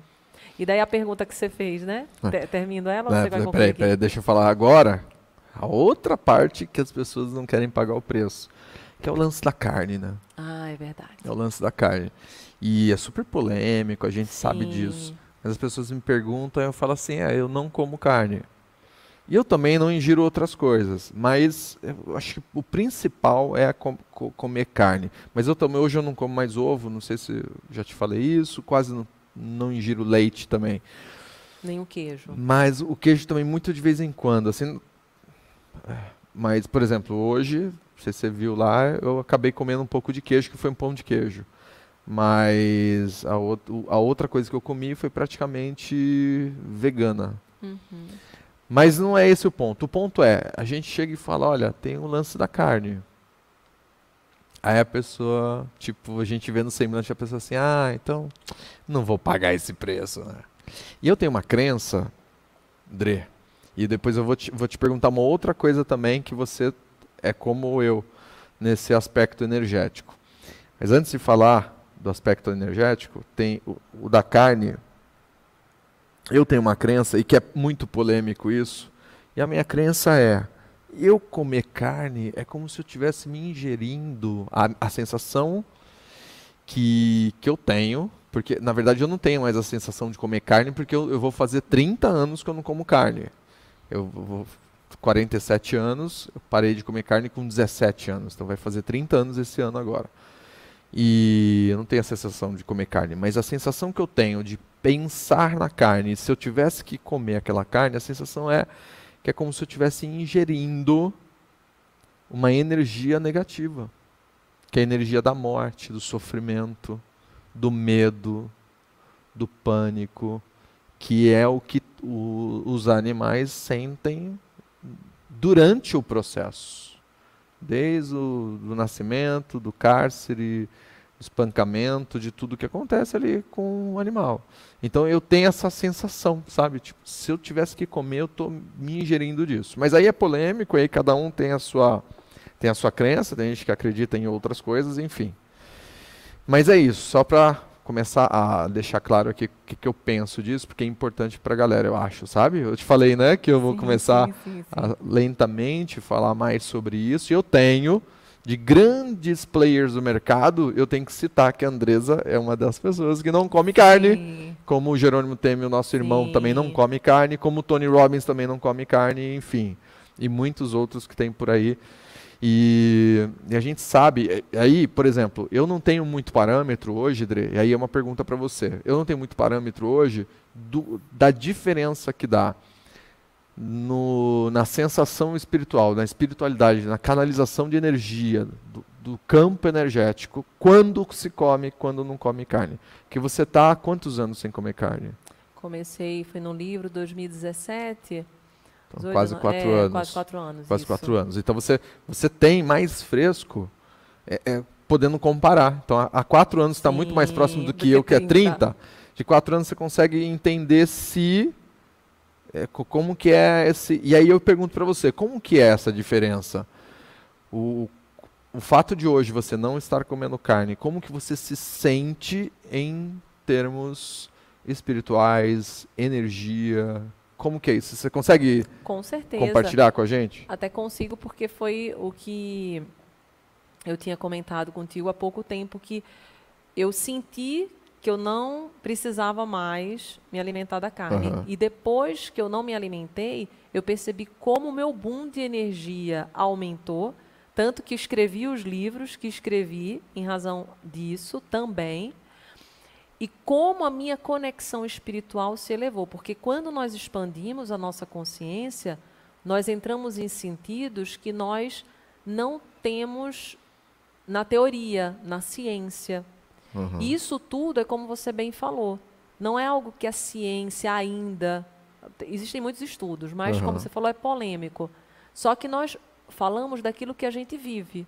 Que a e gente o que eu- sente, do né? que a gente sente. E o meu testemunho que eu posso dar, e daí quem está nos ouvindo, que faça os seus processos de um mês para perceber. Por exemplo, vou te dar Tiago, meu marido. Tiago, ele nunca se imaginou sem comer carne vermelha. Porque ele é um homem grandão, fortão, super musculoso. Ele tinha a crença de que se ele não comesse carne, os músculos dele iam acabar, porque eles são sumir, porque ele tem dois metros de altura. E ele tinha muitas dores nas costas, muitas dores, lombar, enfim. E ele disse assim: Eu vou fazer o experimento. Eu não vou comer mais carne, mas vou fazer por uma semana. Vou ver como eu me sinto. Essa uma semana já vai completar quase dois anos. Caramba. Esporadicamente ainda Não come sabia que ele peixe. está tanto ele- tempo é, sem comer carne. esporadicamente ele ainda come beijo, mas não sente necessidade, só quando às vezes vai no canto. Mas a carne vermelha ele não come mais. E no caso dele, não foi nem por energia nada, foi uma opção para fazer um teste, porque ele me via com tanta energia. Aí eu falei assim, Tiago, experimenta. Eu penso assim, Marcelo, que nós, para crescermos e evoluirmos e melhorar a cada dia, nós precisamos experimentar o nosso corpo. Talvez para quem está nos ouvindo experimente, não dê certo, mas talvez dê certo. Então, que se dê essa oportunidade. No caso dele, ele deu. Hoje mudou completamente. A energia dele aumentou muito. Ele fez outros processos, como tomar banho gelado de manhã, enfim. Mas assim, é outro Tiago. E ele não deixou de ser musculoso. Não deixou de ser musculoso. Ah, e não fica As fotos mais recentes, eu não sabia que ele está dois anos sem comer carne. Fotos recentes que a gente que eu vejo do Instagram todo santo dia, ele tá lá fortão. fortão, forte. Então, assim, até para quem tem essa crença, não tem essa crença. Faça o teste com você. Se perce- E olha que o Tiago nem come ovo. então já, né? Porque as mesmo? pessoas dizem, é, ele não, Cara, não nem come- ovo. Não, a gente é, é grão de bico, ervilha. É isso aí. Então, muito, muita, muita brócolis, couve. Então, tudo que tem fonte proteica, a gente está sempre ali se alimentando Uhum. diariamente. Então, mas daí não é só em uma refeição. Acho que a nossa diferença é essa. Todas as refeições eu tenho uma porçãozinha de De alguma coisa de alguma que é coisa importante. isso E Dre, olha, eu não suplemento em nada. igual a mim. Absolutamente nada. A Bianca, inclusive, você quer saber de uma coisa? Que a Bianca também, minha esposa, não come carne há muito tempo. E veio a, a, a ideia de que ah, vamos suplementar com B12, por exemplo, tá? Até teve uma época que eu suplementei com Eu B12 lembro. Uhum. por causa de crença, porque ah, alguém está dizendo tal, e aí você começa a acreditar. E eu Sim. comecei a acreditar nisso, que precisava suplementar. Aí eu suplementei por um tempo, acho que um ano mais ou menos, e depois eu larguei mão. Porque, cara, eu fiquei já tanto tempo sem, sem comer carne e nunca tive nenhum efeito colateral negativo em relação à falta de comer carne, então aí eu não vou mais tomar essa suplementação. E a Bianca continuou. Sabe o que aconteceu? Ela ficou com over de B12, que é tão ruim quanto também não ter nada. Olha. E aí o que, que aconteceu? Ela parou de suplementar e agora normalizou. Agora ela, não- ela, a B12 dela é normal. Não é nem acima, porque é perigoso também. Eu não sei quais são os danos que dão. Dan, procura aí quem tem B12 no Google para nós. Quem tem B12 acima do normal, quais, o- quais são os perigos para a saúde. E também nem abaixo.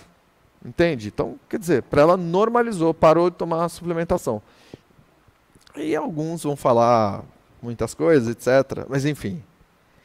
Agora outra pergunta. Nosso corpo é sábio. Hã?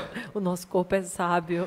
Pois é, então. Tem a sabedoria própria. Talvez é, é, eu já ouvi dizer que o nosso corpo ele consegue quando a gente não suplementa ele consegue suprir. Aí tem gente que fala que ah, mas a, a B12 que o próprio corpo produz não é a mesma da carne que não sei o que, não sei o que lá. Tá bom, eu quase 50 anos, com o vigor que eu tenho, com a energia que eu tenho, que eu tenho uma baita de uma energia, mesmo quando eu me entupia de, de farinha branca e de açúcar, eu, tinha, eu tinha muita energia. Com menos é mais ainda. Até o, né, Dan? Quando eu estou de jejum, como é que eu fico? Elétrico. Fico louco, Elétrico, cara. Parece para. que eu. Eu. Ca- Caraca, você fica assim também? Também. E aí Caraca! ele tem as ideias, ele precisa falar, ele sai Eu se fico muito mexendo, tremendo, andando, Fico sai fo- correndo, não para de focado. andar. Sim. Tenho muitas ideias, Sim. eu começo a entrar em meditação sem fechar os olhos, começa a- as coisas vão aparecendo para mim cada dia com mais clareza. Mas aí, quem tem B12 acima, Ela pode ter fadiga, tontura, falta de energia e, e desfalência, né? Então vai levantar, pode quase desmaiar. com excesso de B12, Excesso de B12 no sangue. que é o que a Bianca começou a ter por suplementar. Porque não precisava, ela não estava precisando, entende? Enfim, porque ela nunca teve nenhum exame, nem eu, de falta de B12. Simples assim. E nem aquele negócio de. E talvez você não também. O pior dos E- sintomas é, é o Ah. oposto. Ele tira a concentração. Tira a concentração. Deixa a pessoa sem concentração nenhuma, o excesso de B12. Com excesso de B12. Péssimo. É. E, Dre, agora uma outra pergunta antes de você entrar nos alimentos emocionais, tá bom? Que é o seguinte. Eu já ouvi inúmeras vezes, a gente já conversou sobre isso, por isso que eu vou, vou te perguntar, para você poder compartilhar com a galera aqui. Eu já ouvi, ouvi inúmeras vezes, por exemplo, terapeutas, coaches, treinadores, palestrantes que, ah, eu fui ministrar um treinamento e eu fiquei acabado porque a energia das pessoas ali consumiram a minha energia e eu canalizei toda a minha energia para aquelas pessoas e agora eu estou. Aí eu já ouvi pessoa falar que fica quatro dias de cama depois de um treinamento. Aí já, aí já ouvi de tudo. A pessoa, nossa, eu fui fazer uma sessão de coaching e aí acabou com a minha energia, porque aquela pessoa estava com uma energia negativa e puxou, tirou toda a energia positiva que eu tinha. E assim vai. Terapeutas a mesma coisa. Palestrantes, ah, eu fui dar uma palestra, mas aquela. ah, enfim. Aí antes de comentar qualquer coisa sobre isso, eu sei qual que é a sua opinião e o que, que você vive em relação a isso. Compartilha com a gente o que, que você vive em relação a isso. Porque você, cara, você, ó, vamos lá. A Andresa, quando abre a live, ela abre um canal de conexão que, que é uma energia muito forte. Muito mais do que positiva, é muito forte. E se doa, contribui fortemente, profundamente com a galera. Uma, duas vezes por dia. Algumas pessoas diriam assim: nossa, essa live, o pessoal tá tão negativo ali que roubou toda a minha energia. A gente sabe que às vezes vêm para as nossas lives, para os nossos eventos, pra... pessoas que são, estão muito negativas. Como que você lida com isso? O que, que você sente? O que, que você, qual a tua crença em relação a essa questão? Eu sinto exatamente muito amor e muito transbordar. Toda vez que eu ligo a live, Mar, eu sinto tanta energia, porque eu sinto a energia que vem, que ela não é só minha, é uma energia que existe dentro de mim, que se conectou com o coração de Deus e que a partir tá, desse... Peraí. Ah, tá. A chuva tá. Se a gente aproximar aqui, será que não, não ajuda? Tá muito chato. Vê aí como é que. Você tá ouvindo o que a gente tá falando? Se eu falar mais perto, como é que fica? Tá melhor? Alô? Fica melhor? Tá chiando um pouquinho. Mas tá melhor assim? A gente Dá pode gente- até comentar. Pô, tá uma delícia. Aliás, é muito bom. É. Só, só para o pessoal poder entender. Só para o pessoal poder entender que agora essa época que a gente tá aqui em São Paulo, janeiro e fevereiro, chove demais e tá uma tempestade agora. Então você deve estar ouvindo um chiadinho, tá tudo bem.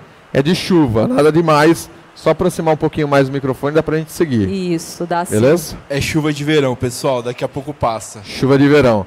E eu acho que agora aproximando até o retorno ficou maior, né? Então eu ia pedir para você dar mais retorno pra gente, nem precisa. Tá top. Maravilha, bora lá. E aí, então quer é dizer chuva que você de bênçãos. É, é, é chuva de é bênçãos. verdade, É é. a crença. É a crença. É o significado que a gente dá, Sim. né?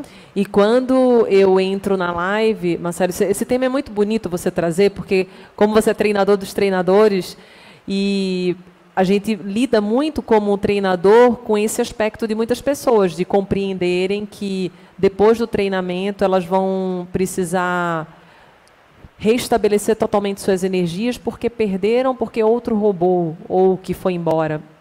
E, na verdade, isso vai acontecer diante da sua permissão e das crenças que você tem.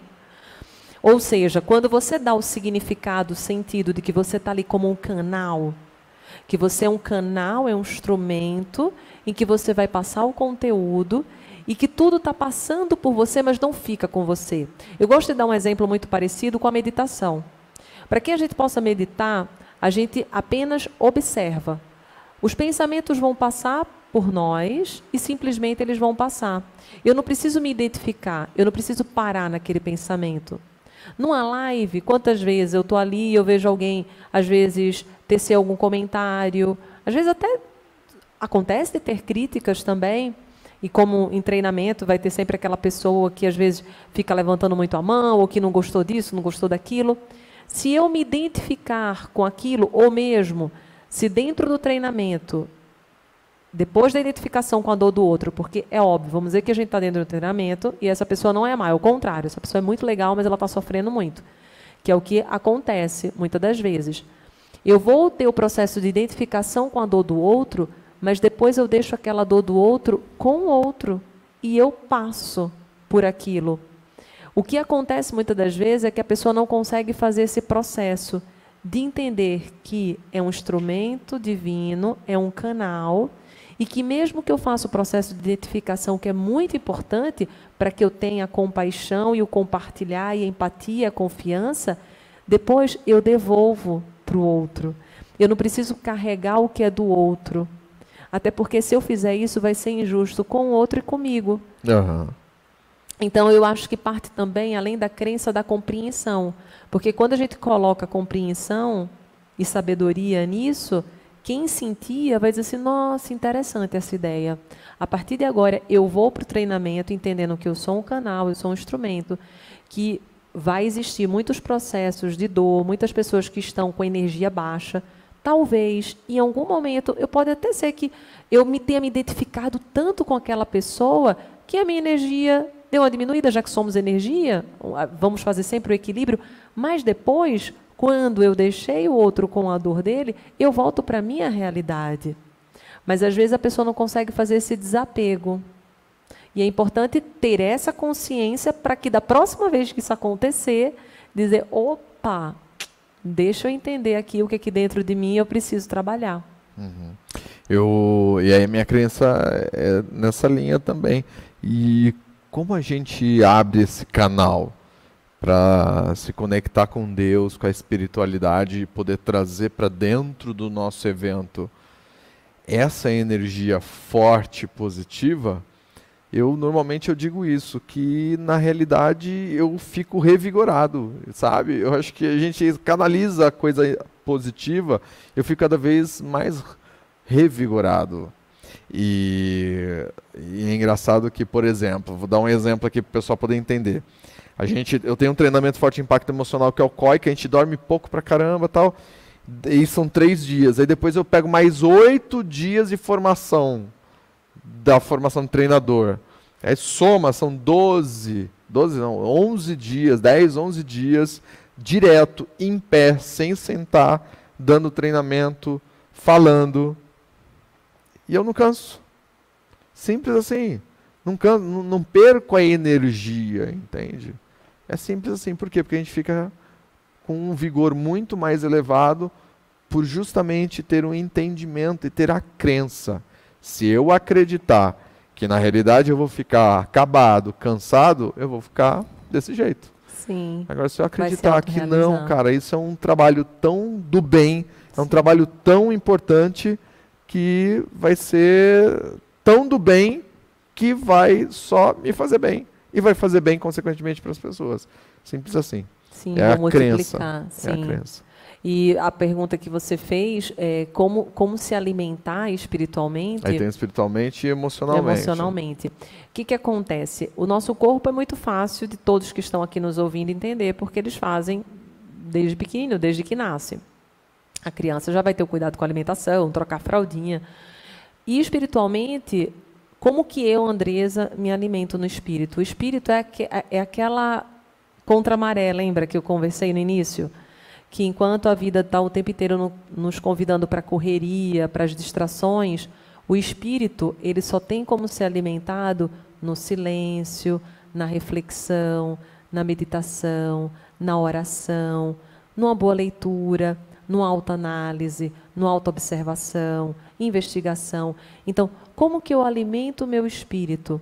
É a partir de todos esses olhares para dentro. Então, toda vez que eu olho para dentro de mim, eu estou alimentando o meu espírito para entender o que ele quer, para entrar em consonância com aquilo que vivo. Por que, que, que acontece? Nem sempre o que nós já temos de crença teórica dentro de nós é o que nós conseguimos viver. Uhum. Isso causa muita dor, porque às vezes a gente não se perdoa, não tem o um auto-perdão, porque a gente não está sabendo viver algo ainda. Quantas vezes eu, Andresa, já não quis tomar uma determinada decisão, mas eu sentia que ainda não era o momento, eu não estava pronta. Então, dentro de mim, já existia tudo preparado, mas eu não estava ainda conseguindo viver. Então, quando eu vou me alimentando espiritualmente, é como se eu fosse criando músculos para o momento que aquela mudança, aquela decisão vai ser vivida externamente, através do corpo, através das atitudes. Então, o alimento do espírito, ele vem muito desse movimento de diminuir o alcance para o meu coração. É um caminhar dentro do coração ele é diário, ele é a partir de leituras, meditação, oração. E emocionalmente é quando eu percebo e entro em contato com minhas emoções. Então, diariamente nós temos milhares de emoções. Não tem como eu apertar um botão e dizer não vou sentir medo. Uhum. Não tem como eu apertar um botão e dizer eu não vou sentir insegurança. A emoção ela simplesmente vem. Uhum. Tem um estímulo e ela surge. Diante desse surgimento, aí que eu vou trabalhar. O medo surgiu, mas quem vai dirigir a minha vida? É o medo que surgiu ou a compreensão de que o medo apenas está querendo dizer para mim que eu tenho que me preparar? O medo é como se fosse um cinto de segurança. Ele está ali para me proteger.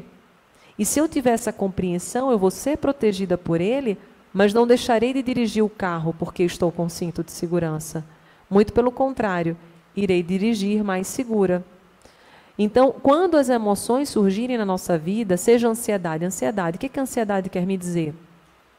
Você tem uma coisa para fazer, essa coisa é importante, e eu preciso te ocupar antes dela, para que você já vá fazendo ela antes do tempo. Aí o que, que você vai dizer? Não. É, um exemplo que eu gosto é assim: tem pessoas que levam para a cama reuniões, ex-namorados, chefe. Então eu viro para um lado, eu lembro da reunião que eu vou ter amanhã. Aí eu viro para o outro, eu lembro do WhatsApp que não foi respondido. Eu viro para o outro, eu lembro do e-mail que falta ser feito. E eu esqueço que o único momento que eu tinha que viver ali era dormir, era o presente. e daí o que, que acontece nesse processo? Eu vou perceber a minha ansiedade, que eu estou vivendo um tempo que não existe, que é o tempo de amanhã. E a partir do momento que eu percebo isso, eu digo assim: ó, oh, tá tudo bem. Eu compreendo, você quer me proteger, mas não é hora agora não. Agora é minha hora de dormir. Amanhã eu vou pensar nisso. É fácil? Não é. Mas quando a gente tem essa consciência, nós conseguimos dar comandos, que é aquele ensaio mental, que a gente conversa tem até no livro. O que, que seria um ensaio mental para quem está nos ouvindo e não sabe? Você entra no estado alfa, você vai diminuindo o ritmo da sua respiração, e quando você sente que a frequência cerebral ela diminuiu, assim como você está mais leve, você começa a dar comandos. Tá tudo bem, vai ficar tudo bem, eu vou dormir serenamente, amanhã eu vou acordar e vou realizar tudo o que tenho que fazer e está tudo bem. E isso vai acalmando. Por quê? Porque vai me colocando no meu estado presente. Então, essa nada mais é do que uma dinâmica de colocar no estado de presença. E uma coisa que eu gosto muito de fazer, Má, quando vem essas emoções e nos tiram da realidade, porque o que a emoção faz é tirar-nos da realidade, por exemplo, o medo. O medo está me colocando numa realidade de uma imaginação que muitas das vezes não existe, exceto aquele medo de cachorro correndo atrás de você, que é o medo real. O medo imaginário, que geralmente é o medo que leva à depressão, que leva à angústia, é um medo que está na minha imaginação. Então, quando eu trago esse medo para a realidade, eu consigo trabalhar com ele. Então, o que, que eu sempre falo com eles? Trazer isso para a luz, porque a partir do momento que eu coloco luz, eu vejo que aquilo tudo é fruto da minha imaginação e eu não estou na verdade. Aí uma coisa que eu faço muito, que eu aprendi inclusive com você, que você compartilhou, é, enfim, tantos treinamentos que eu fiz, que inclusive você também vivenciou em outro treinamento de um americano, que eu não vou lembrar o nome dele agora, que é se tocar antes, por exemplo, de uma meditação. Richard Moss. Isso, Richard Moss. Por quê? Porque eu entro em estado de presença na medida que eu toco no meu corpo.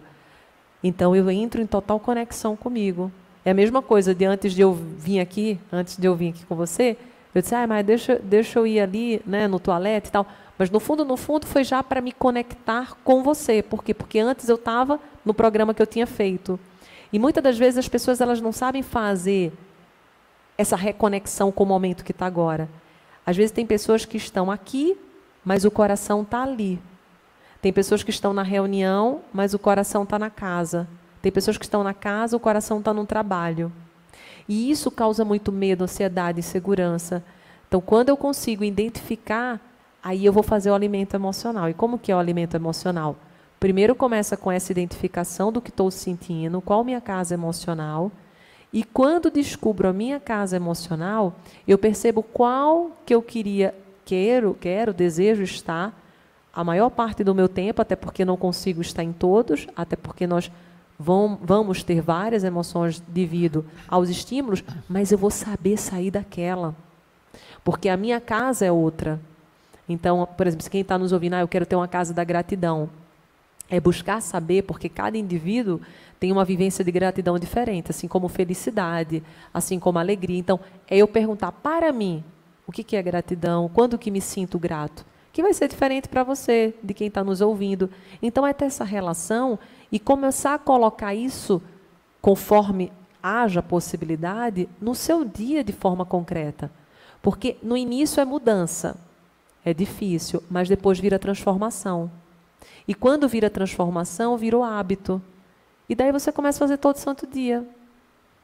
Falando todo santo dia, Bora pro Vamos, livro? vamos. Tá, vamos lá. Então, esse livro, quanto tempo que você levou para escrever esse livro, Dre? Esse livro, por volta de dois anos, dois anos e meio, dois anos e pou- pouquinho, demorou. Foi um, foi um processo lento, porque ele foi revisado várias vezes. Eu tinha muito carinho, muito afeto. Cada vez que eu ia num treinamento, eu mudava tudo. Vixe, Maria. mesmo? É, mudava. é, porque você vai expandindo a sua consciência e nós nos mudamos, somos transformados todo dia. Então, por exemplo, na hora que eu for dormir agora, nós sabemos que células nossas são transformadas, são modificadas. Eu durmo de um jeito, acordo de outro. Imagina quando a gente vai no treinamento e tem uma expansão. Então, toda vez que eu me convidava para essa expansão, eu convidava já os leitores, futuros leitores, a já ter aquela Andresa que estava se transformando. Então, por isso que ele demorou muito, porque foi um processo de muita mudança também interna minha. Aham, aham. É, eu me lembro, você foi construindo ele, fo- foi fazendo os treinamentos com a gente, as formações, foi construindo o livro, fazendo o livro e, bem, o livro, ele, ele hoje é considerado aí um, um livro como... De cabeceira, eles É, falam. de cabeceira, não né? de prateleira. Tem, tem uma galera que fala, você também fala que é o milagre da manhã brasileiro, né? É, já não, já É. saiu até em, em publicação. Até se você entrar Matérias. na Amazon. Não, entra Ah, na Amazon. ah. Eles colocam isso lá embaixo. Ah, é? É, ah, eles isso. denominaram assim? É, Sensacional. diz, né? Que eles dizem que é falado. É né? falado isso. isso, Maravilha, isso. maravilha. Sensacional. Fala um pouquinho do livro. O que que o, o- de que forma que o livro pode ajudar uma pessoa? Porque é um, é um livro Sim. que Muito, muito prático, né? Super Eu- prático. é, qua- quais- antes de você falar do livro, quais Ah. as ferramentas que tem aí no livro, as ferramentas de desenvolvimento Olha, pessoal? Tem de tudo. Tem desde a eh, PNL, tem hipnose, tem constelação familiar, ferramentas da constelação familiar. Tem muitas, muitas, muitas ferramentas. Eu Tem física quântica. Sim, sim até o, Reinaldo Janequini ele fala da, da física quântica. Tem coach por meio de perguntas. Então, assim, todas as ferramentas que nós, como treinadores, temos contato, eu coloquei para eles viverem na prática. Aham. Então, tem meditação, enfim. Eu trouxe 102 atitudes e em cada uma dessas atitudes eu busquei trazer, na maioria delas, uma ferramenta para que aquilo se tornasse realidade, porque eu compreendo que a teoria ela importa, é muito importante, porque ela abre uma visão, até então a gente estava na vista, abre a visão, que é o am- amplificar, ampliar. Mas se você não coloca na prática, ou não entende como aquilo vai para a prática, é apenas um momento legal que eu passei com o livro. Que às vezes é com palestra, às vezes Sim. a pessoa está lá e diz, nossa, foi um momento bacana, mas não me transformou. Então as ferramentas, elas têm essa finalidade de fazer com que a pessoa coloque na sua prática, no seu dia a dia e perceba como que de passinho em passinho, porque não existe pílula mágica, e eu não vendo pílula mágica, tanto que ele diz, o livro todo se transforma alguém, eu digo, olha, o livro não, quem se transforma é você. O livro te ajuda e dá ferramentas para você se encontrar e pegar na tua mão para te ajudar a compreender às vezes que aquilo sozinho você não consegue. Aham. E aí vai de prática em prática, a pessoa Prática fazendo, quanto mais ela fizer, vai virar hábito e esse hábito um dia transforma. É isso. O que, que eu, eu- eu gosto de, de denominar o seu livro? Né? Que são diversas ferramentas de hipnose, PNL, como você falou, de constelação, de coaching, tudo na prática. Sim. Então, porque ele é muito prático, ele traz aí essas 112 ferramentas, são 112 dois, 102. 102. 102 dinâmicas, 102 ferramentas que a pessoa vai fazendo todos os dias praticamente. Ela ela faz 102 Ela dias, é depois ela pode Perfeito. Ela não vai fazer. Porque começar tá de assistindo, Nossa, novo. mas vou fazer 102 atividades num dia, não. Não. Você vai fazendo aqui, você se Uma por identifica. uma por dia. dia. O que aconteceu? Porque, como eu dou os insights, mas, olha, você faz essa quando isso acontecer, testa essa. Ah, e conforme a pessoa vai sentindo o que está acontecendo dentro dela, ela pode fazer as experiências.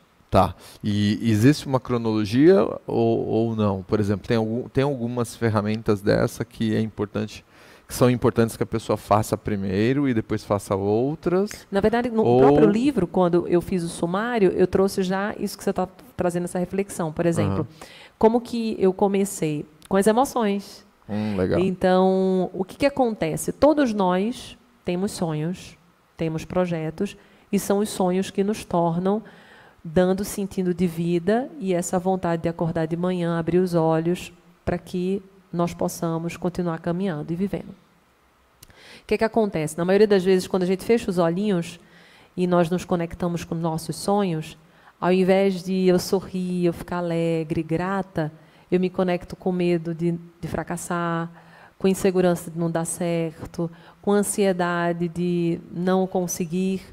Então, na maioria das vezes, quando fechamos nossos olhos e nos conectamos aos sonhos, que dá esse sentido de vida e essa vontade de viver, a gente se conecta com aquilo que vai ser a engrenagem errada, que são as emoções do medo, segurança, ansiedade, culpa. Então, eu comecei trabalhando as emoções uhum. para mostrar para o leitor que cada uma dessas emoções ela não tem o intuito de paralisar a cada um de nós. É muito pelo contrário. Cada uma dessas emoções tem o intuito de nos mostrar algo que estamos vivendo ou nos conectando para que possamos seguir adiante. Então, exemplo: o medo, como nós falamos, ele não está lá para te parar. Mas se você tiver excesso de medo, você paralisa. Ah, Andrese, por que, que o medo serve? O medo, gente, é maravilhoso se você souber lidar com medo. O medo vai te dizer assim, Andresa, olha, procura uma pessoa, vamos dizer assim, que eu vou fazer algo que nunca fiz. E daí eu sei que você sabe muito bem sobre isso. Eu tive medo de ir lá sem ter nenhum insight ou conversar com algum especialista. Eu ligo para o Mar, mando uma mensagem. Mar, tu já fez isso? Fiz. Como é que tu fez? Foi assim, que legal. Então o medo fez com que eu buscasse com que eu me protegesse. Uma referência. Uma referência. Um modelo. Um modelo. Mentor. Um mentor. A ansiedade, aquilo que a gente conversou. A ansiedade, ela quer que você faça aquilo. A, a, energia do medo é da paralisação. Uhum. Da ansiedade já é o contrário. É a energia do movimento. Então, olha que coisa linda. Se eu souber usar a ansiedade para o lugar correto, eu vou me movimentar, eu vou ter vontade de ir para aquele projeto. Quando que a ansiedade se tornou maléfica, Andresa? quando o meu excesso de futuro impediu de eu viver meu presente. Então eu fiquei tão conectada com o futuro que eu me desorganizei na minha realidade humana e comecei a viver uma realidade de um tempo que não existe, logo me desconectei de quem sou e do que preciso fazer agora. Uhum. Mas se eu souber que a ansiedade me impulsiona, eu vou pegar essa energia para me impulsionar. A raiva, por exemplo. A raiva ela é uma energia que ela é extremamente forte. Por exemplo, uma pessoa que é raivosa, geralmente é uma pessoa extremamente executora. É uma pessoa que faz e acontece.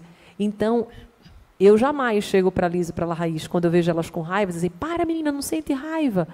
Eu digo assim, vem cá, vamos canalizar a raiva para um lugar legal? O que, que você quer fazer? Vamos, vamos brincar? Vamos correr? Vamos fazer o quê?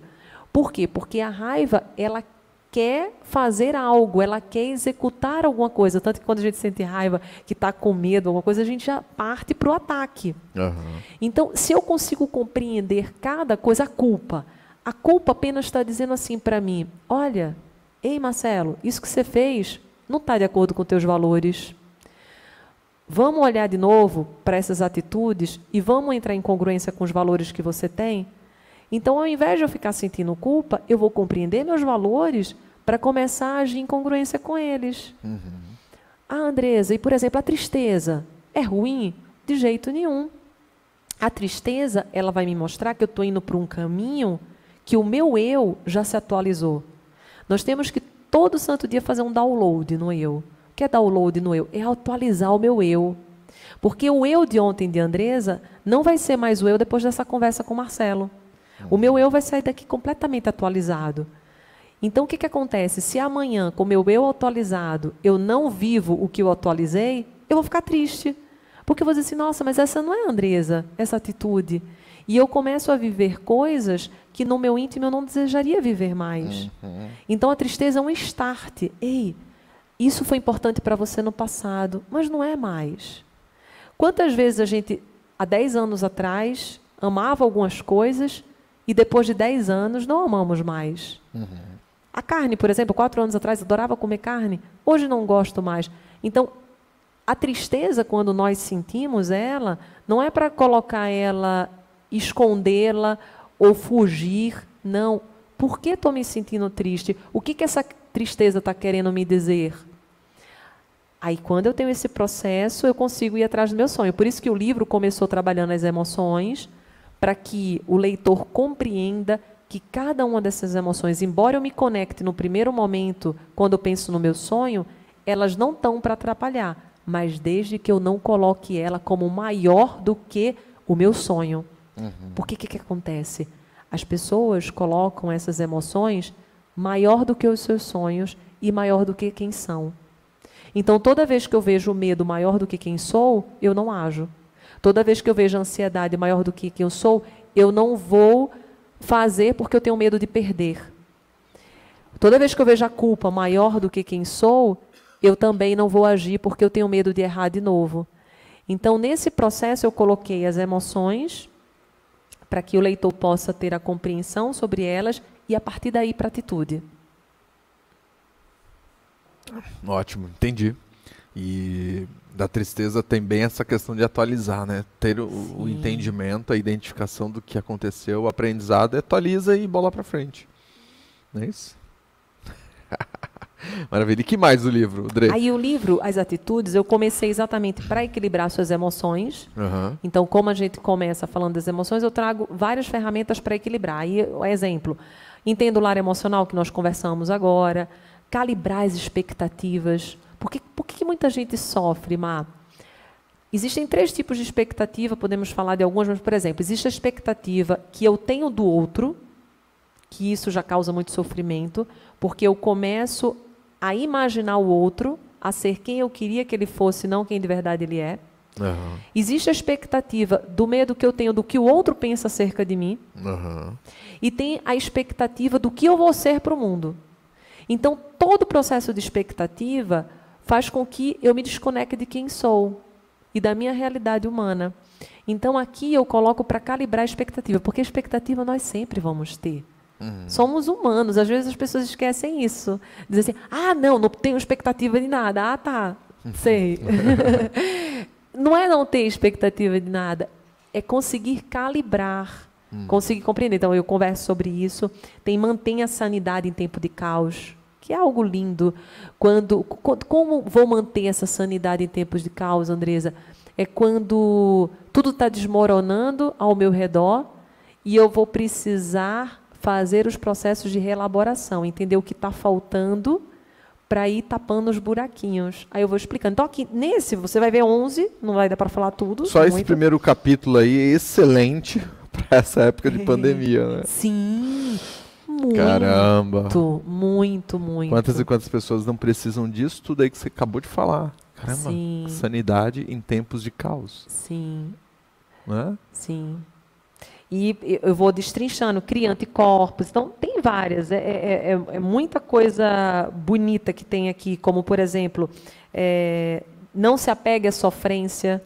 Então, a pessoa compreender que a dor Todos nós vamos sentir, é inevitável. Até tem uma frase famosa: a dor é inevitável, o sofrimento é opcional. Uhum. E para quem está nos ouvindo, que às vezes não é dessa área que nós somos, para que eles compreendam, é que a dor todos nós vamos sentir em tudo aquilo que for contraditório na nossa vida.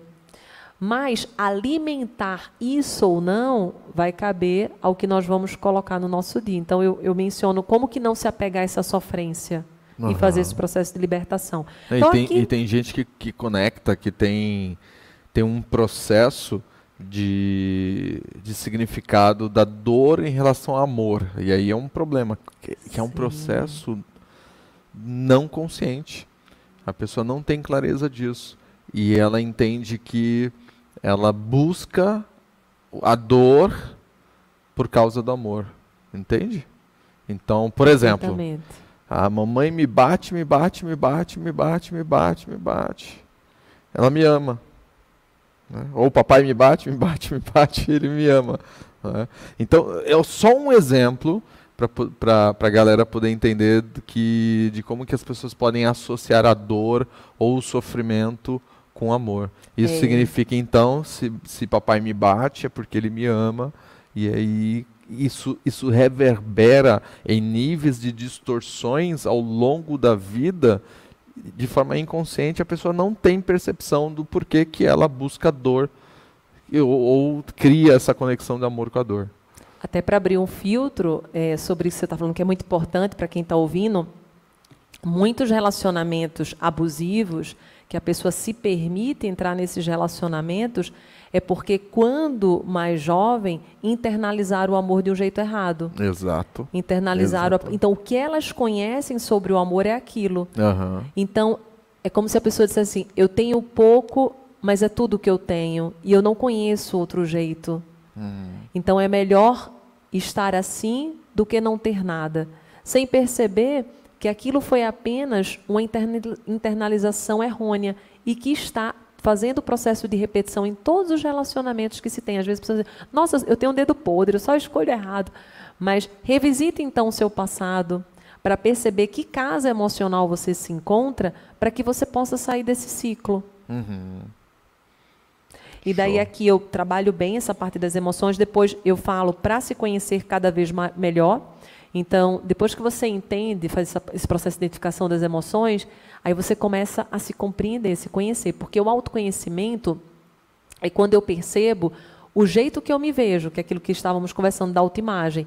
Então, aqui eu fa faço uma lista dos rótulos e jogue fora. Esse eu acho lindo, porque hum. quando alguém nos olha já fez um conceito nosso. Então já uhum. existe um preconceito, uma ideia, uma ideia preconcebida sobre quem somos. Só que quando nós nascemos, quem faz esse preconceito, esse conceito estabelecido, são os nossos pais.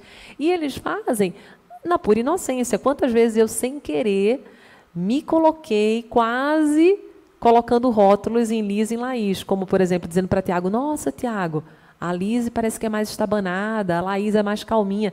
E daí eu falei, nossa, calma, Andresa, uma é mais tímida.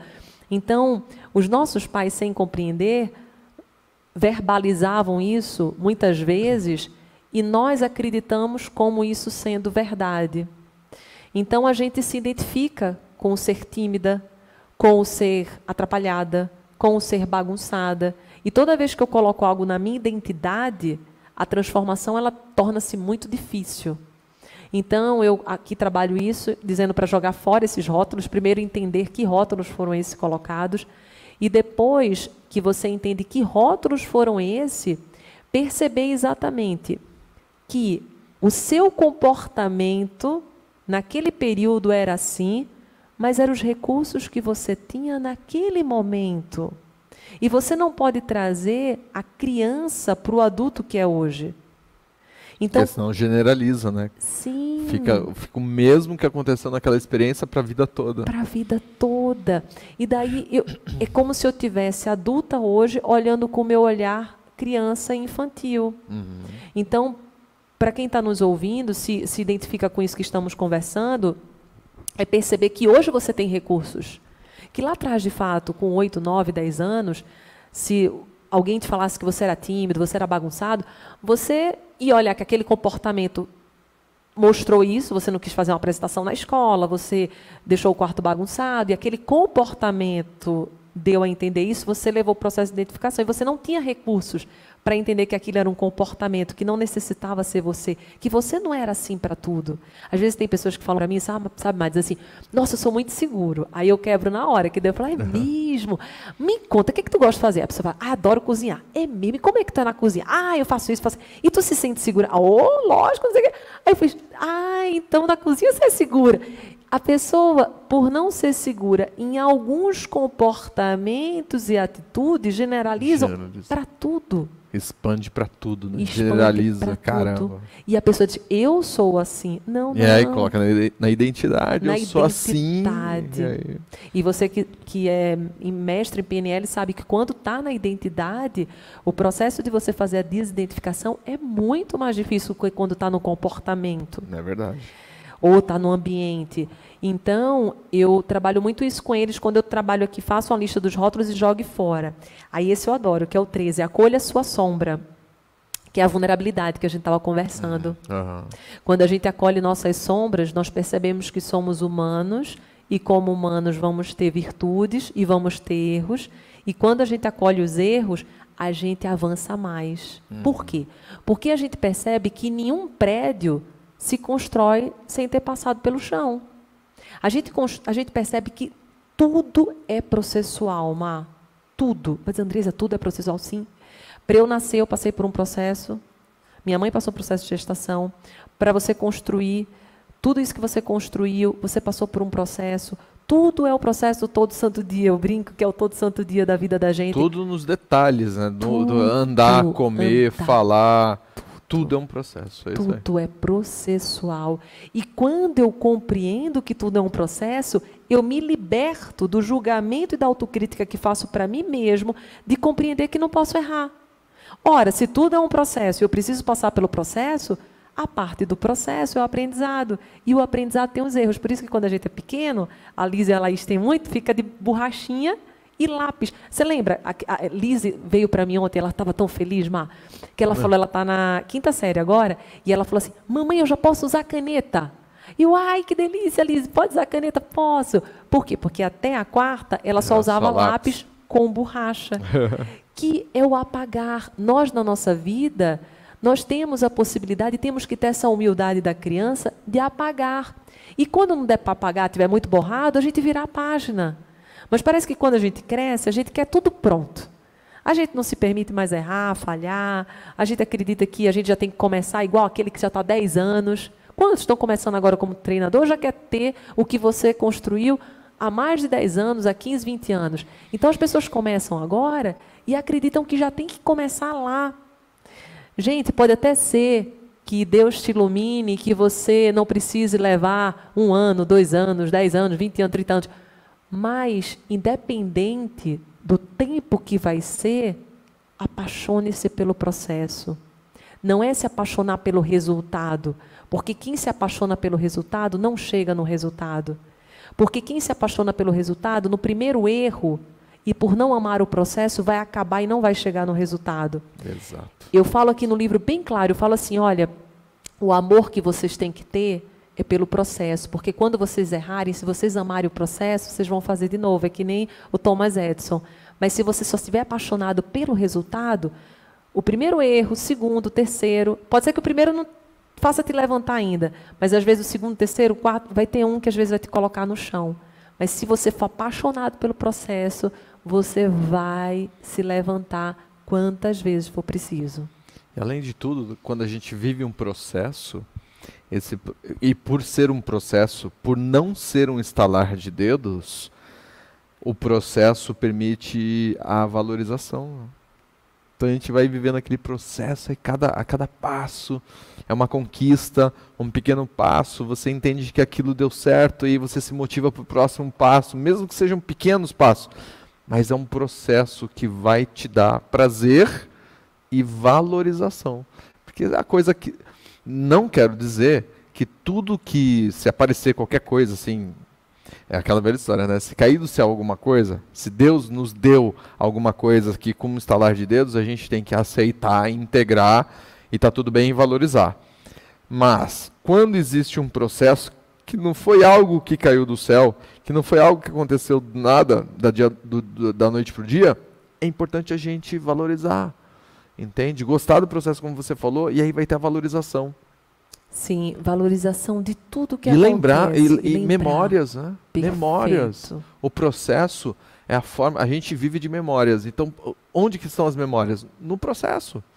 Então, aquela viagem que a gente fez, que de repente aquela pessoa que, que, que, que custou um tempo para poder programar uma viagem, seja com guardando dinheiro, seja. E o pro... mais gostoso da viagem é o preparo, né, Mar? Não é não? É tudo que você sentar então, junto para conversar é. Tudo, é. é tudo, é, é sentar junto para conversar, é o dinheiro, é o planejamento.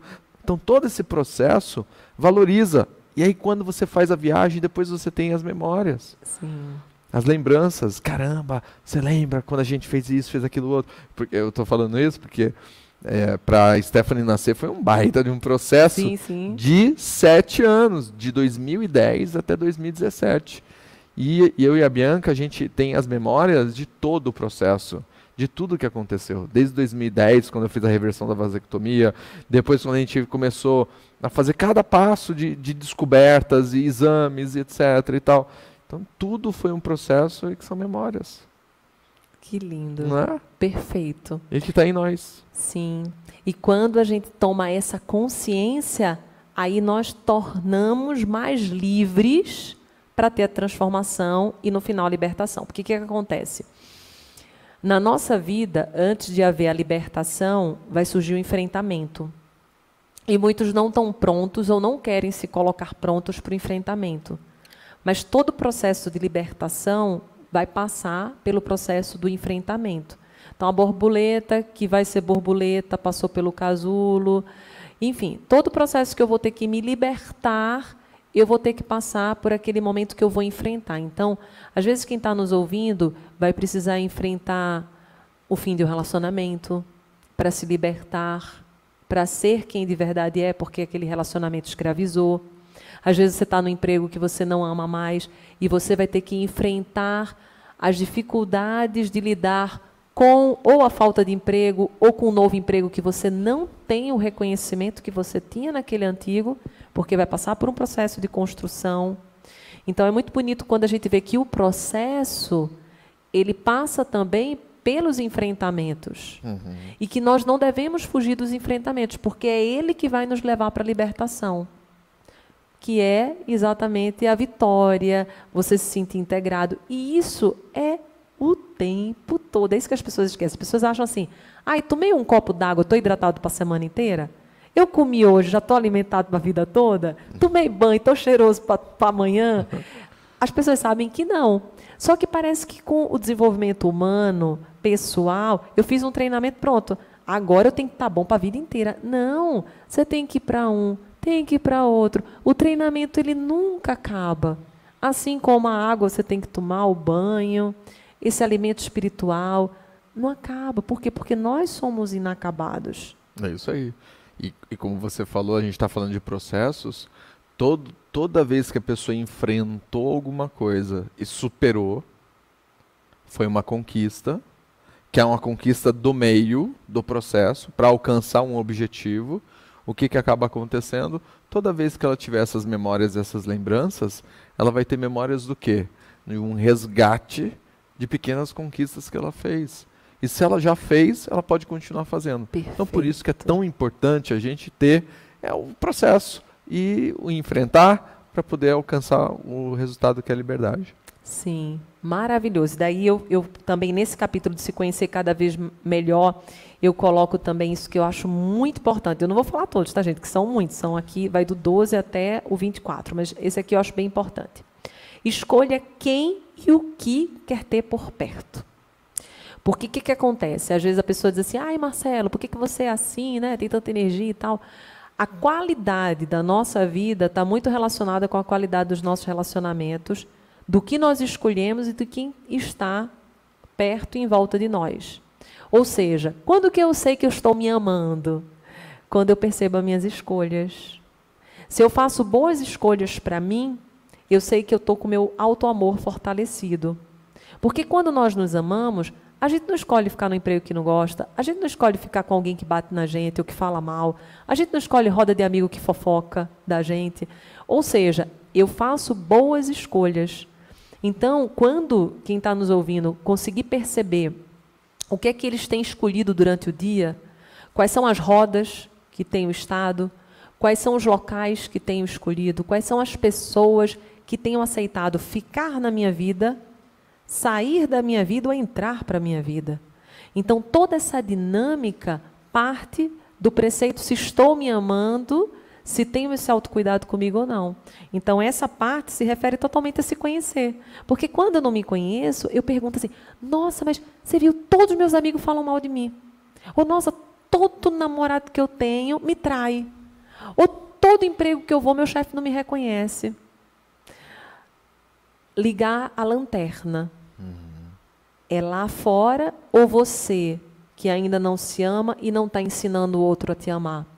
Porque para eu ensinar amar como eu quero ser amada como amiga, eu primeiro preciso saber como que eu me amo e eu preciso me amar. Porque se eu não souber o que é amor, eu não consigo te ensinar a ser amável como amigo comigo. Porque tu vai entrar, você não, né? Estou dando exemplo, mas a pessoa, um amigo que, por exemplo, desrespeita, fala mal, enfim, aquele amigo, a pessoa vai deixando entrar porque ela não conhece os seus limites. Então, para que eu dê limite para o outro, eu preciso compreender todos os meus contornos. Ao compreender meus contornos que vêm com autoconhecimento, eu estabeleço o limite. Olha, até aqui essa pessoa pode ir, até aqui não. Um chefe, por exemplo, que manda mensagem à meia-noite, duas horas. Ele, nossa, é um absurdo, meu chefe manda mensagem duas horas. Mas quem que permitiu? Certamente ele mandou uma vez e você respondeu. E daí, por você ter respondido, ele percebeu que poderia mandar. E se poderia, está tudo bem. Mas se você não gosta disso e isso acontece, perceba seus contornos. O limite, você que tem que dar, mas você dá a partir do seu conhecimento e do alto amor que você tem por você. Então, eu acho essa atitude muito bonita, ela deu uma reflexão muito profunda. Aí tem Ótimo. muitas, Má, porque essa aqui eu também amo, mas acho que é não vai dar tempo. Essa falar. é do segundo capítulo. Essa é do segundo, para se conhecer cada vez melhor. Essa aqui, seja o vetor da sua própria mudança, eu acho fantástica também, porque às vezes a gente acha que a mudança vem a partir do outro. A gente uhum. sempre coloca a culpa, que é Sim. a vitimização, uhum. comodismo, colocar a culpa no outro. E não, nós que precisamos ter esse autocontrole e ter o vetor da nossa própria mudança. Então tem muitas atitudes aqui, Mar. Isso é só o segundo capítulo, ainda Caramba. tem outros tantos. que são é, quantos capítulos no total? É, ó, um, dois, três, quatro, cinco, seis, sete, oito, nove. São nove. nove Aí tem para fortalecer o espírito, relacionamento amoroso, amizade, como ter uma mente de sucesso, solucionar problemas, aumentar a energia e revitalizar o corpo. Fala um de aumentar a energia para nós. Olha, aumentar a energia é bom, esse hein? é bom para caramba. Esse é bom. Aqui tem, tem várias atitudes que eu menciono sobre aumentar a energia. Aqui eu coloco, identifique os predadores da sua frequência energética. Então, é muito importante nós, primeiro, identificar o que, que nós acreditamos que são os predadores da nossa energia. E quem está nos ouvindo, como é que eu vou fazer isso, Andresa? Olha só. Você, nesse início, você pode pegar um papel, uma caneta ou mesmo um celular, os blocos de anotações, e no seu dia perceber tudo aquilo que quando você se conectou baixou energia. Às vezes foi a fala do, da tua mulher, ou a fala do meu marido, ou a fala da criança que você pediu para fazer algo e não te obedeceu. Às vezes é um funcionário que você pediu a demanda no momento e ele foi fazer no momento que ele desejava. Às vezes foi uma mensagem que você quis ter a resposta naquele instante e você não teve. Então, você no dia porque tudo tem que ser muito específico, né, Márcio? Senão a gente fica muito uhum, na teoria. Uhum. Então, no dia, você vai perceber, naquele dia, quem foram os predadores da tua energia. E a partir daquele instante, você vai perceber o que, qual foi o motivo, o que, que aconteceu para aquilo ter feito com que você se desintegrasse com o todo, que é com o fluxo energético. Porque a energia, quando nós estamos conectados com a elan vital, que é a vida, a nossa energia flui. Por isso que quando falam, né, a gente vai meditar, é, é, é, proposital nós estarmos com a coluna ereta. Por quê? Para que o fluxo energético ele, ele possa acontecer entre nós. Então, quando nós convivemos com pessoas e estamos diante do dia com os estímulos energéticos, para eu perceber e ter uma energia alta, eu preciso identificar o que me deixa com energia baixa. Uhum. Porque senão eu vou me manter naquele ciclo. Então, às vezes, a energia baixa, aí muito me perguntam na live: Ah, Dedê, e se a energia baixa for meu marido? E se for. Eles vão com essa para mim o tempo E se for que dorme do meu lado? E se for o meu chefe? Aí eu falo: Então, gente, a primeira coisa é identificar quem é. Uhum. A segunda coisa que eu brinco com eles é assim: olha, como estávamos falando do limite, que é o respeito. Se algo acontece, é porque nós permitimos que aquilo acontecesse. Então precisa, eu até brinco com ele, o código de conduta, que seria um código de, código de relacionamento. Na relação, vamos trazer esse tema né, do marido e da mulher, que é muito, muito comum. No relacionamento existe eu, existe você, existe o nós. Os três são entidade viva. Eu sou uma entidade, você é uma entidade, nós é uma entidade. Eu não consigo te mudar, mas se eu me modificar, estabelecendo limites daquilo que não gosto que você faz, eu mudo a terceira entidade, que é o relacionamento. Porque eu estou dentro dessa entidade viva, assim como você está. Então, esse relacionamento vai mudar. Ou vai mudar para, às vezes, acabar mesmo, porque tem coisas que, às vezes, acaba não tendo solução. Você se posiciona tanto que o outro não aceita aquele teu posicionamento. Então, ou vai pá, desvincular, ou o outro vai, diante da relação, forçar a mudança.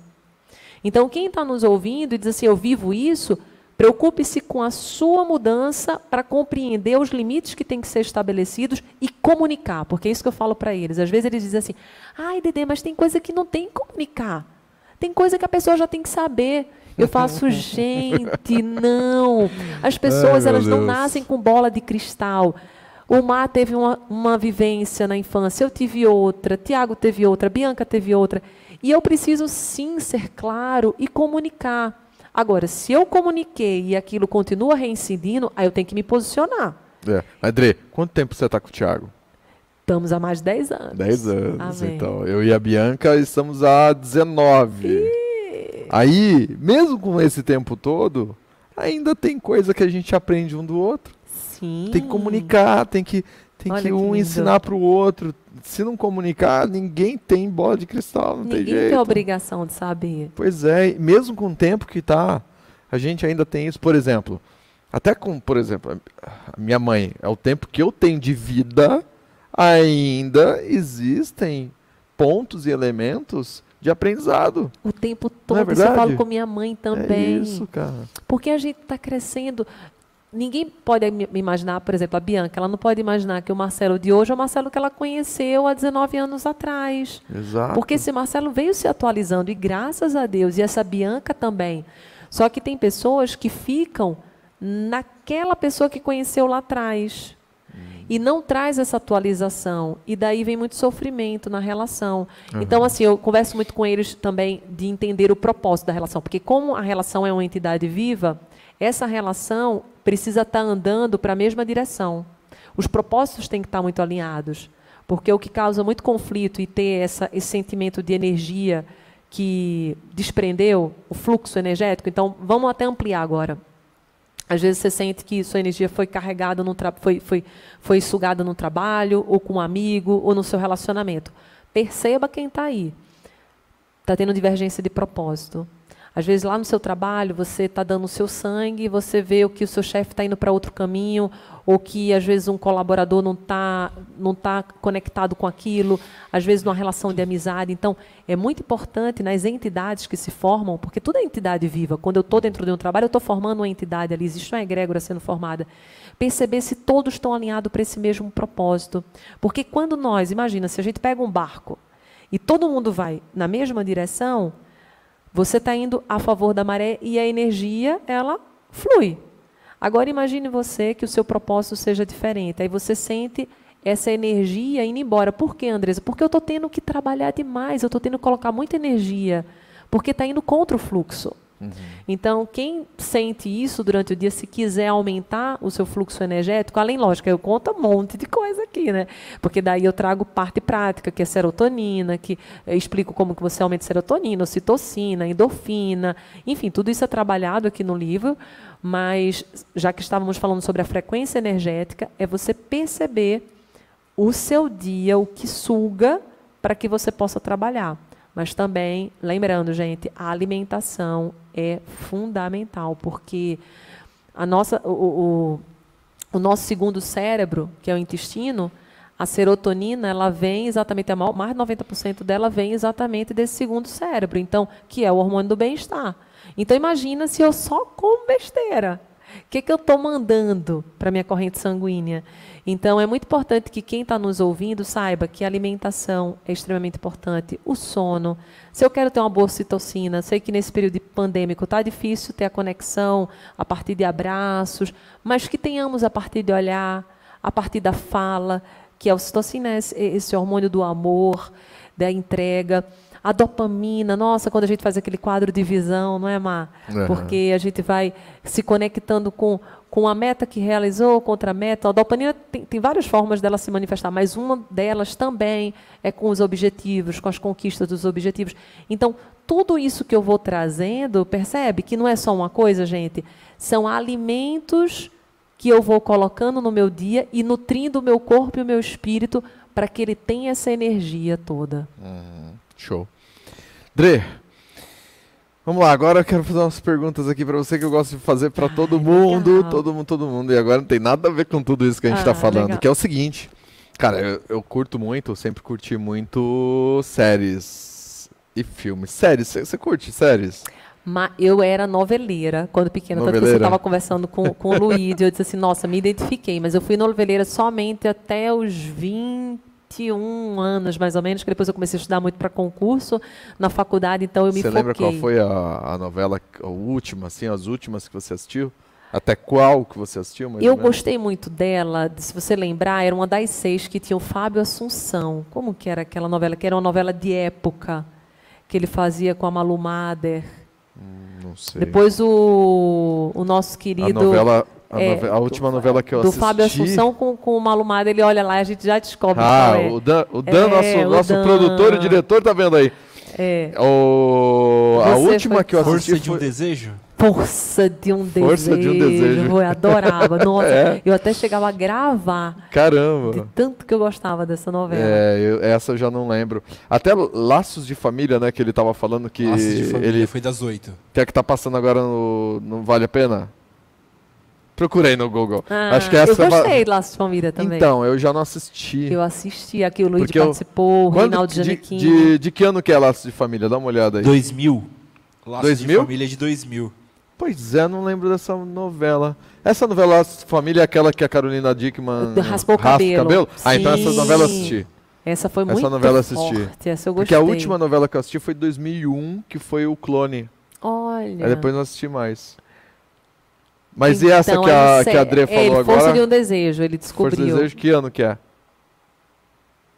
Que ano? Que ano que é a Força do Desejo? Peraí que eu já vejo. Ah. E Ah. você falou de série.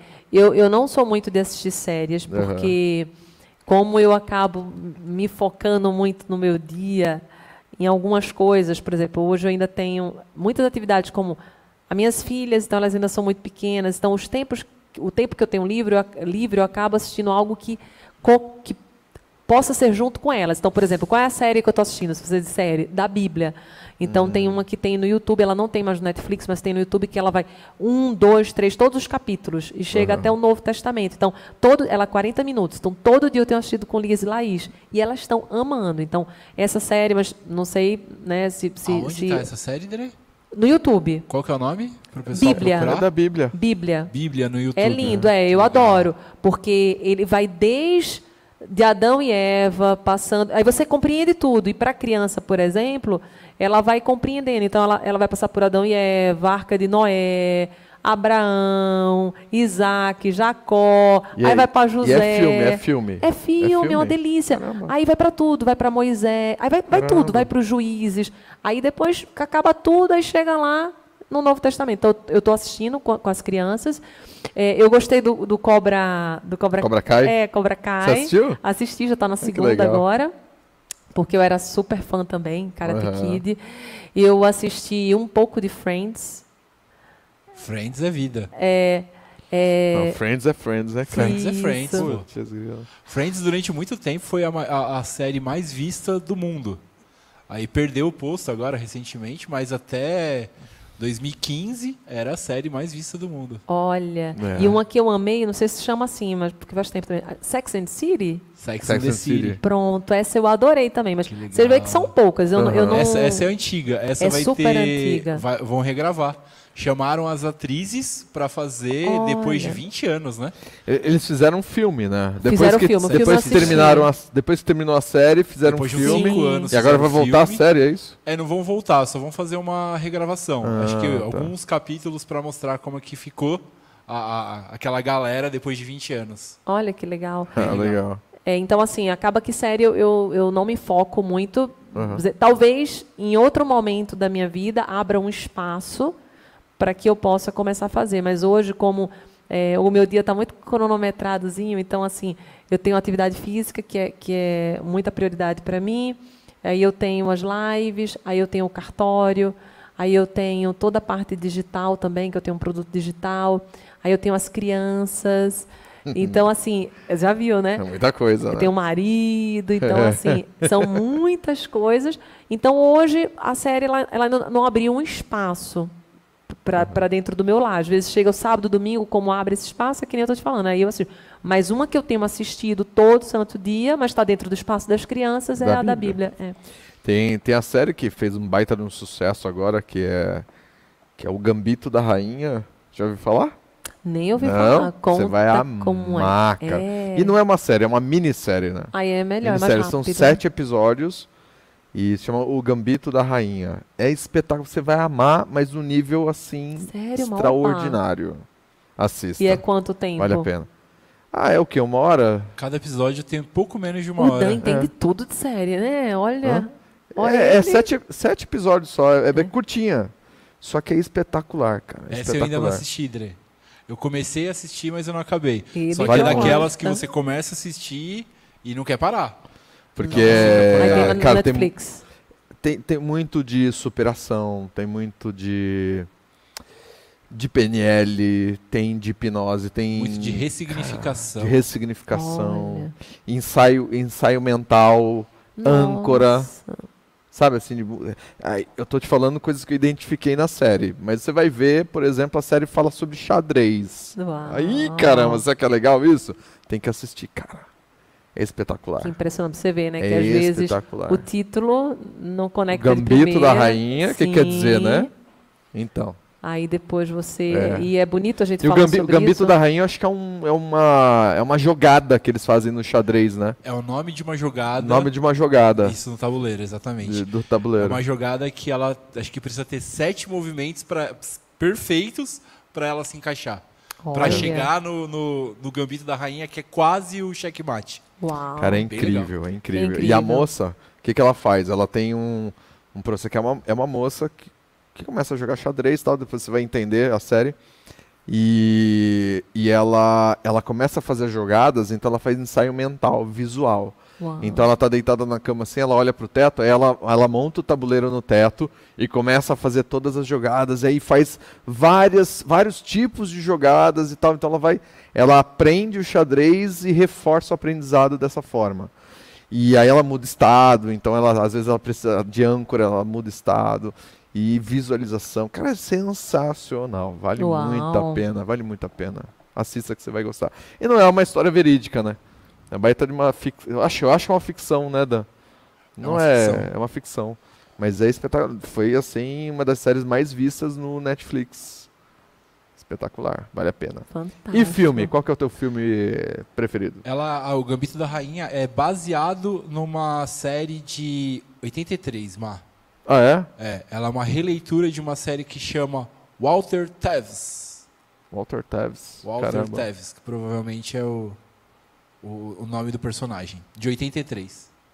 Legal. Olha, se fôssemos falar de filme preferido, tendo em vista a quantidade de vezes que assisti, É. eu diria o Rock Balboa, que nem o Minotouro falou aqui. Qual que é? O do- o- os do Rock Balboa. Ah, do, do, do Sim, Balboa. do Caraca. Balboa. É, Eu lembro que na minha infância, eu acho que eu cheguei a assistir aqueles filmes de verdade, acho que passou das 50. Caramba. Nossa, muito, muito. Me conectava muito com aquilo de força, com aquilo de perseverança, com garra. Então, foi um filme que eu assisti muito, muito. Hoje, eu gosto muito de filmes leves, assim, mas que sempre traz é, uma história. Um conto para cabana, eu adorei.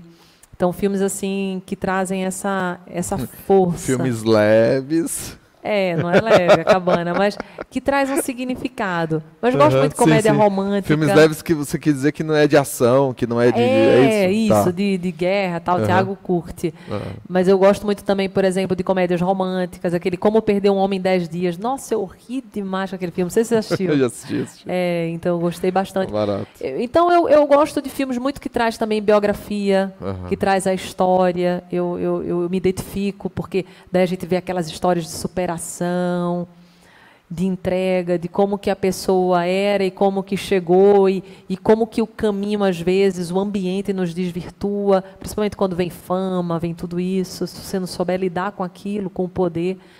Então eu gosto muito dos filmes que nos remetem para que a gente possa dali sair melhor. Não curto filme de terror. E é engraçado, quando eu era pequeno, eu adorava filme de É terror, é, para me conectar com adrenalina, essas coisas. Mas hoje, não me chame para filme de terror, que eu não vou. Também não curto, não. E você, gosta de quais? Dre, o filme Nasce uma Estrela, você já assistiu? Oh, lógico, falei com mais. Esse aí foi, nossa, maravilhoso. Nasce uma estrela. Tá é dentro é do que demais. você falou de filmes que gosta, por isso que eu perguntei. Sim, esse eu não gostei, não. Esse eu amei. A música, então, meu Deus do céu. Falando em música, que qual é a sua música preferida? Tem alguma? Tenho Hero. Hero? Essa música, inclusive, eu ouço Mariah ela Carey? todo dia. É todo Caraca, dia que contigo. legal. É. Inclusive, assim, de manhã cedo a gente tem uma tradição. É, nesse período que estava sem a escola das meninas, a gente não seguia esse ritual que a gente fazia todo santo dia, que é eu fazer uma massagem nele, ele fazer em mim. Agora que voltou o período das escolas das meninas, certamente vamos voltar, porque daí a gente vai estar acordando no mesmo horário. Porque para acontecer isso precisa praticamente estar conectado com os horários de acordar. E toda vez eu colocava essa música, Hero. Então, na hora que ele fazia a massagem em mim, eu colocava Hero. Ah, que legal. É, e ela conecta totalmente também com isso, o herói que existe dentro da gente. Que dentro da gente sempre existe um herói. Uhum. E a gente precisa alimentar esse herói. Alimentar para as batalhas e as lutas que vão ter do dia. Porque no dia vai ter muitos convites para a gente fazer muitas lutas. Nem todas a gente deve aceitar, só aquelas que valem a pena. Sabe que a música, falando em música, pra mim, assim, uma música que, que eu descobri que é a música que eu mais gosto, porque é a música que mais me deixa arrepiado. Eu, praticamente eu ouço a música inteira me arrepiando o tempo todo sem parar, que é a This Is Me, aquela lá. Que tanto que quando eu Que mostrei legal. pra Aline, Olha, quando a Aline estava aqui, a Aline estava fazendo o evento dela desse final de semana passado. E ela ficou tocando essa música. Eu falei, Aline, você tem que ver esse clipe aqui. Deixa eu te mostrar esse clipe. Aí ela, do This Is Me. E ela, que é o ensaio da música. O ensaio da música é o mais emocionante de tudo, cara. E, e aí tem o, a, a metáfora ainda que a Aline criou na hora, que foi espetacular. Que ela chegou para os alunos dela e falou o seguinte, cara, se no teu ensaio você não se emociona, então não está congruente. Você tem que se emocionar no teu Sim. ensaio. E no ensaio da música, o pessoal se emociona pra caramba. Nossa. Mas muito. Você já assistiu aquele filme The, The Greatest Showman? Já assistiu não? Não recordo, talvez não. Não. Vou olhar. É bom. Que é o que é o camarada, é o Como é que é em português? O Rei do Show. O Rei do Show. Ah, assisti, é lindo. Você assistiu? Nossa, então, sim. e aí tem uma música que é É linda Como é que é o nome da mulher? É Kiala alguma coisa, né?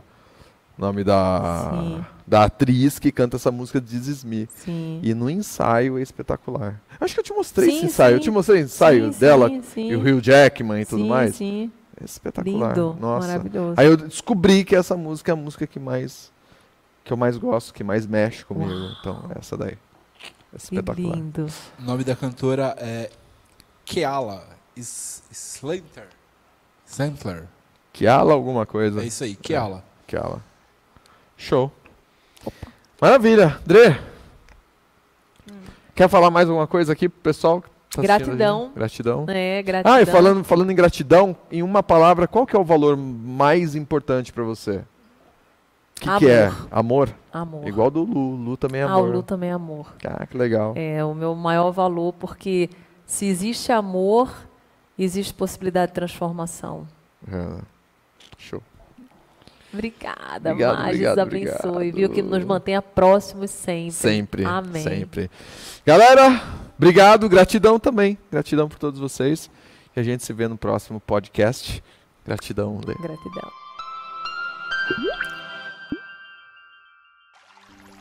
Você ouviu o Dedecast. Se inscreva no canal do YouTube Andresa Carício Oficial. Curte, ativa o sininho, compartilha e me segue nas minhas redes sociais.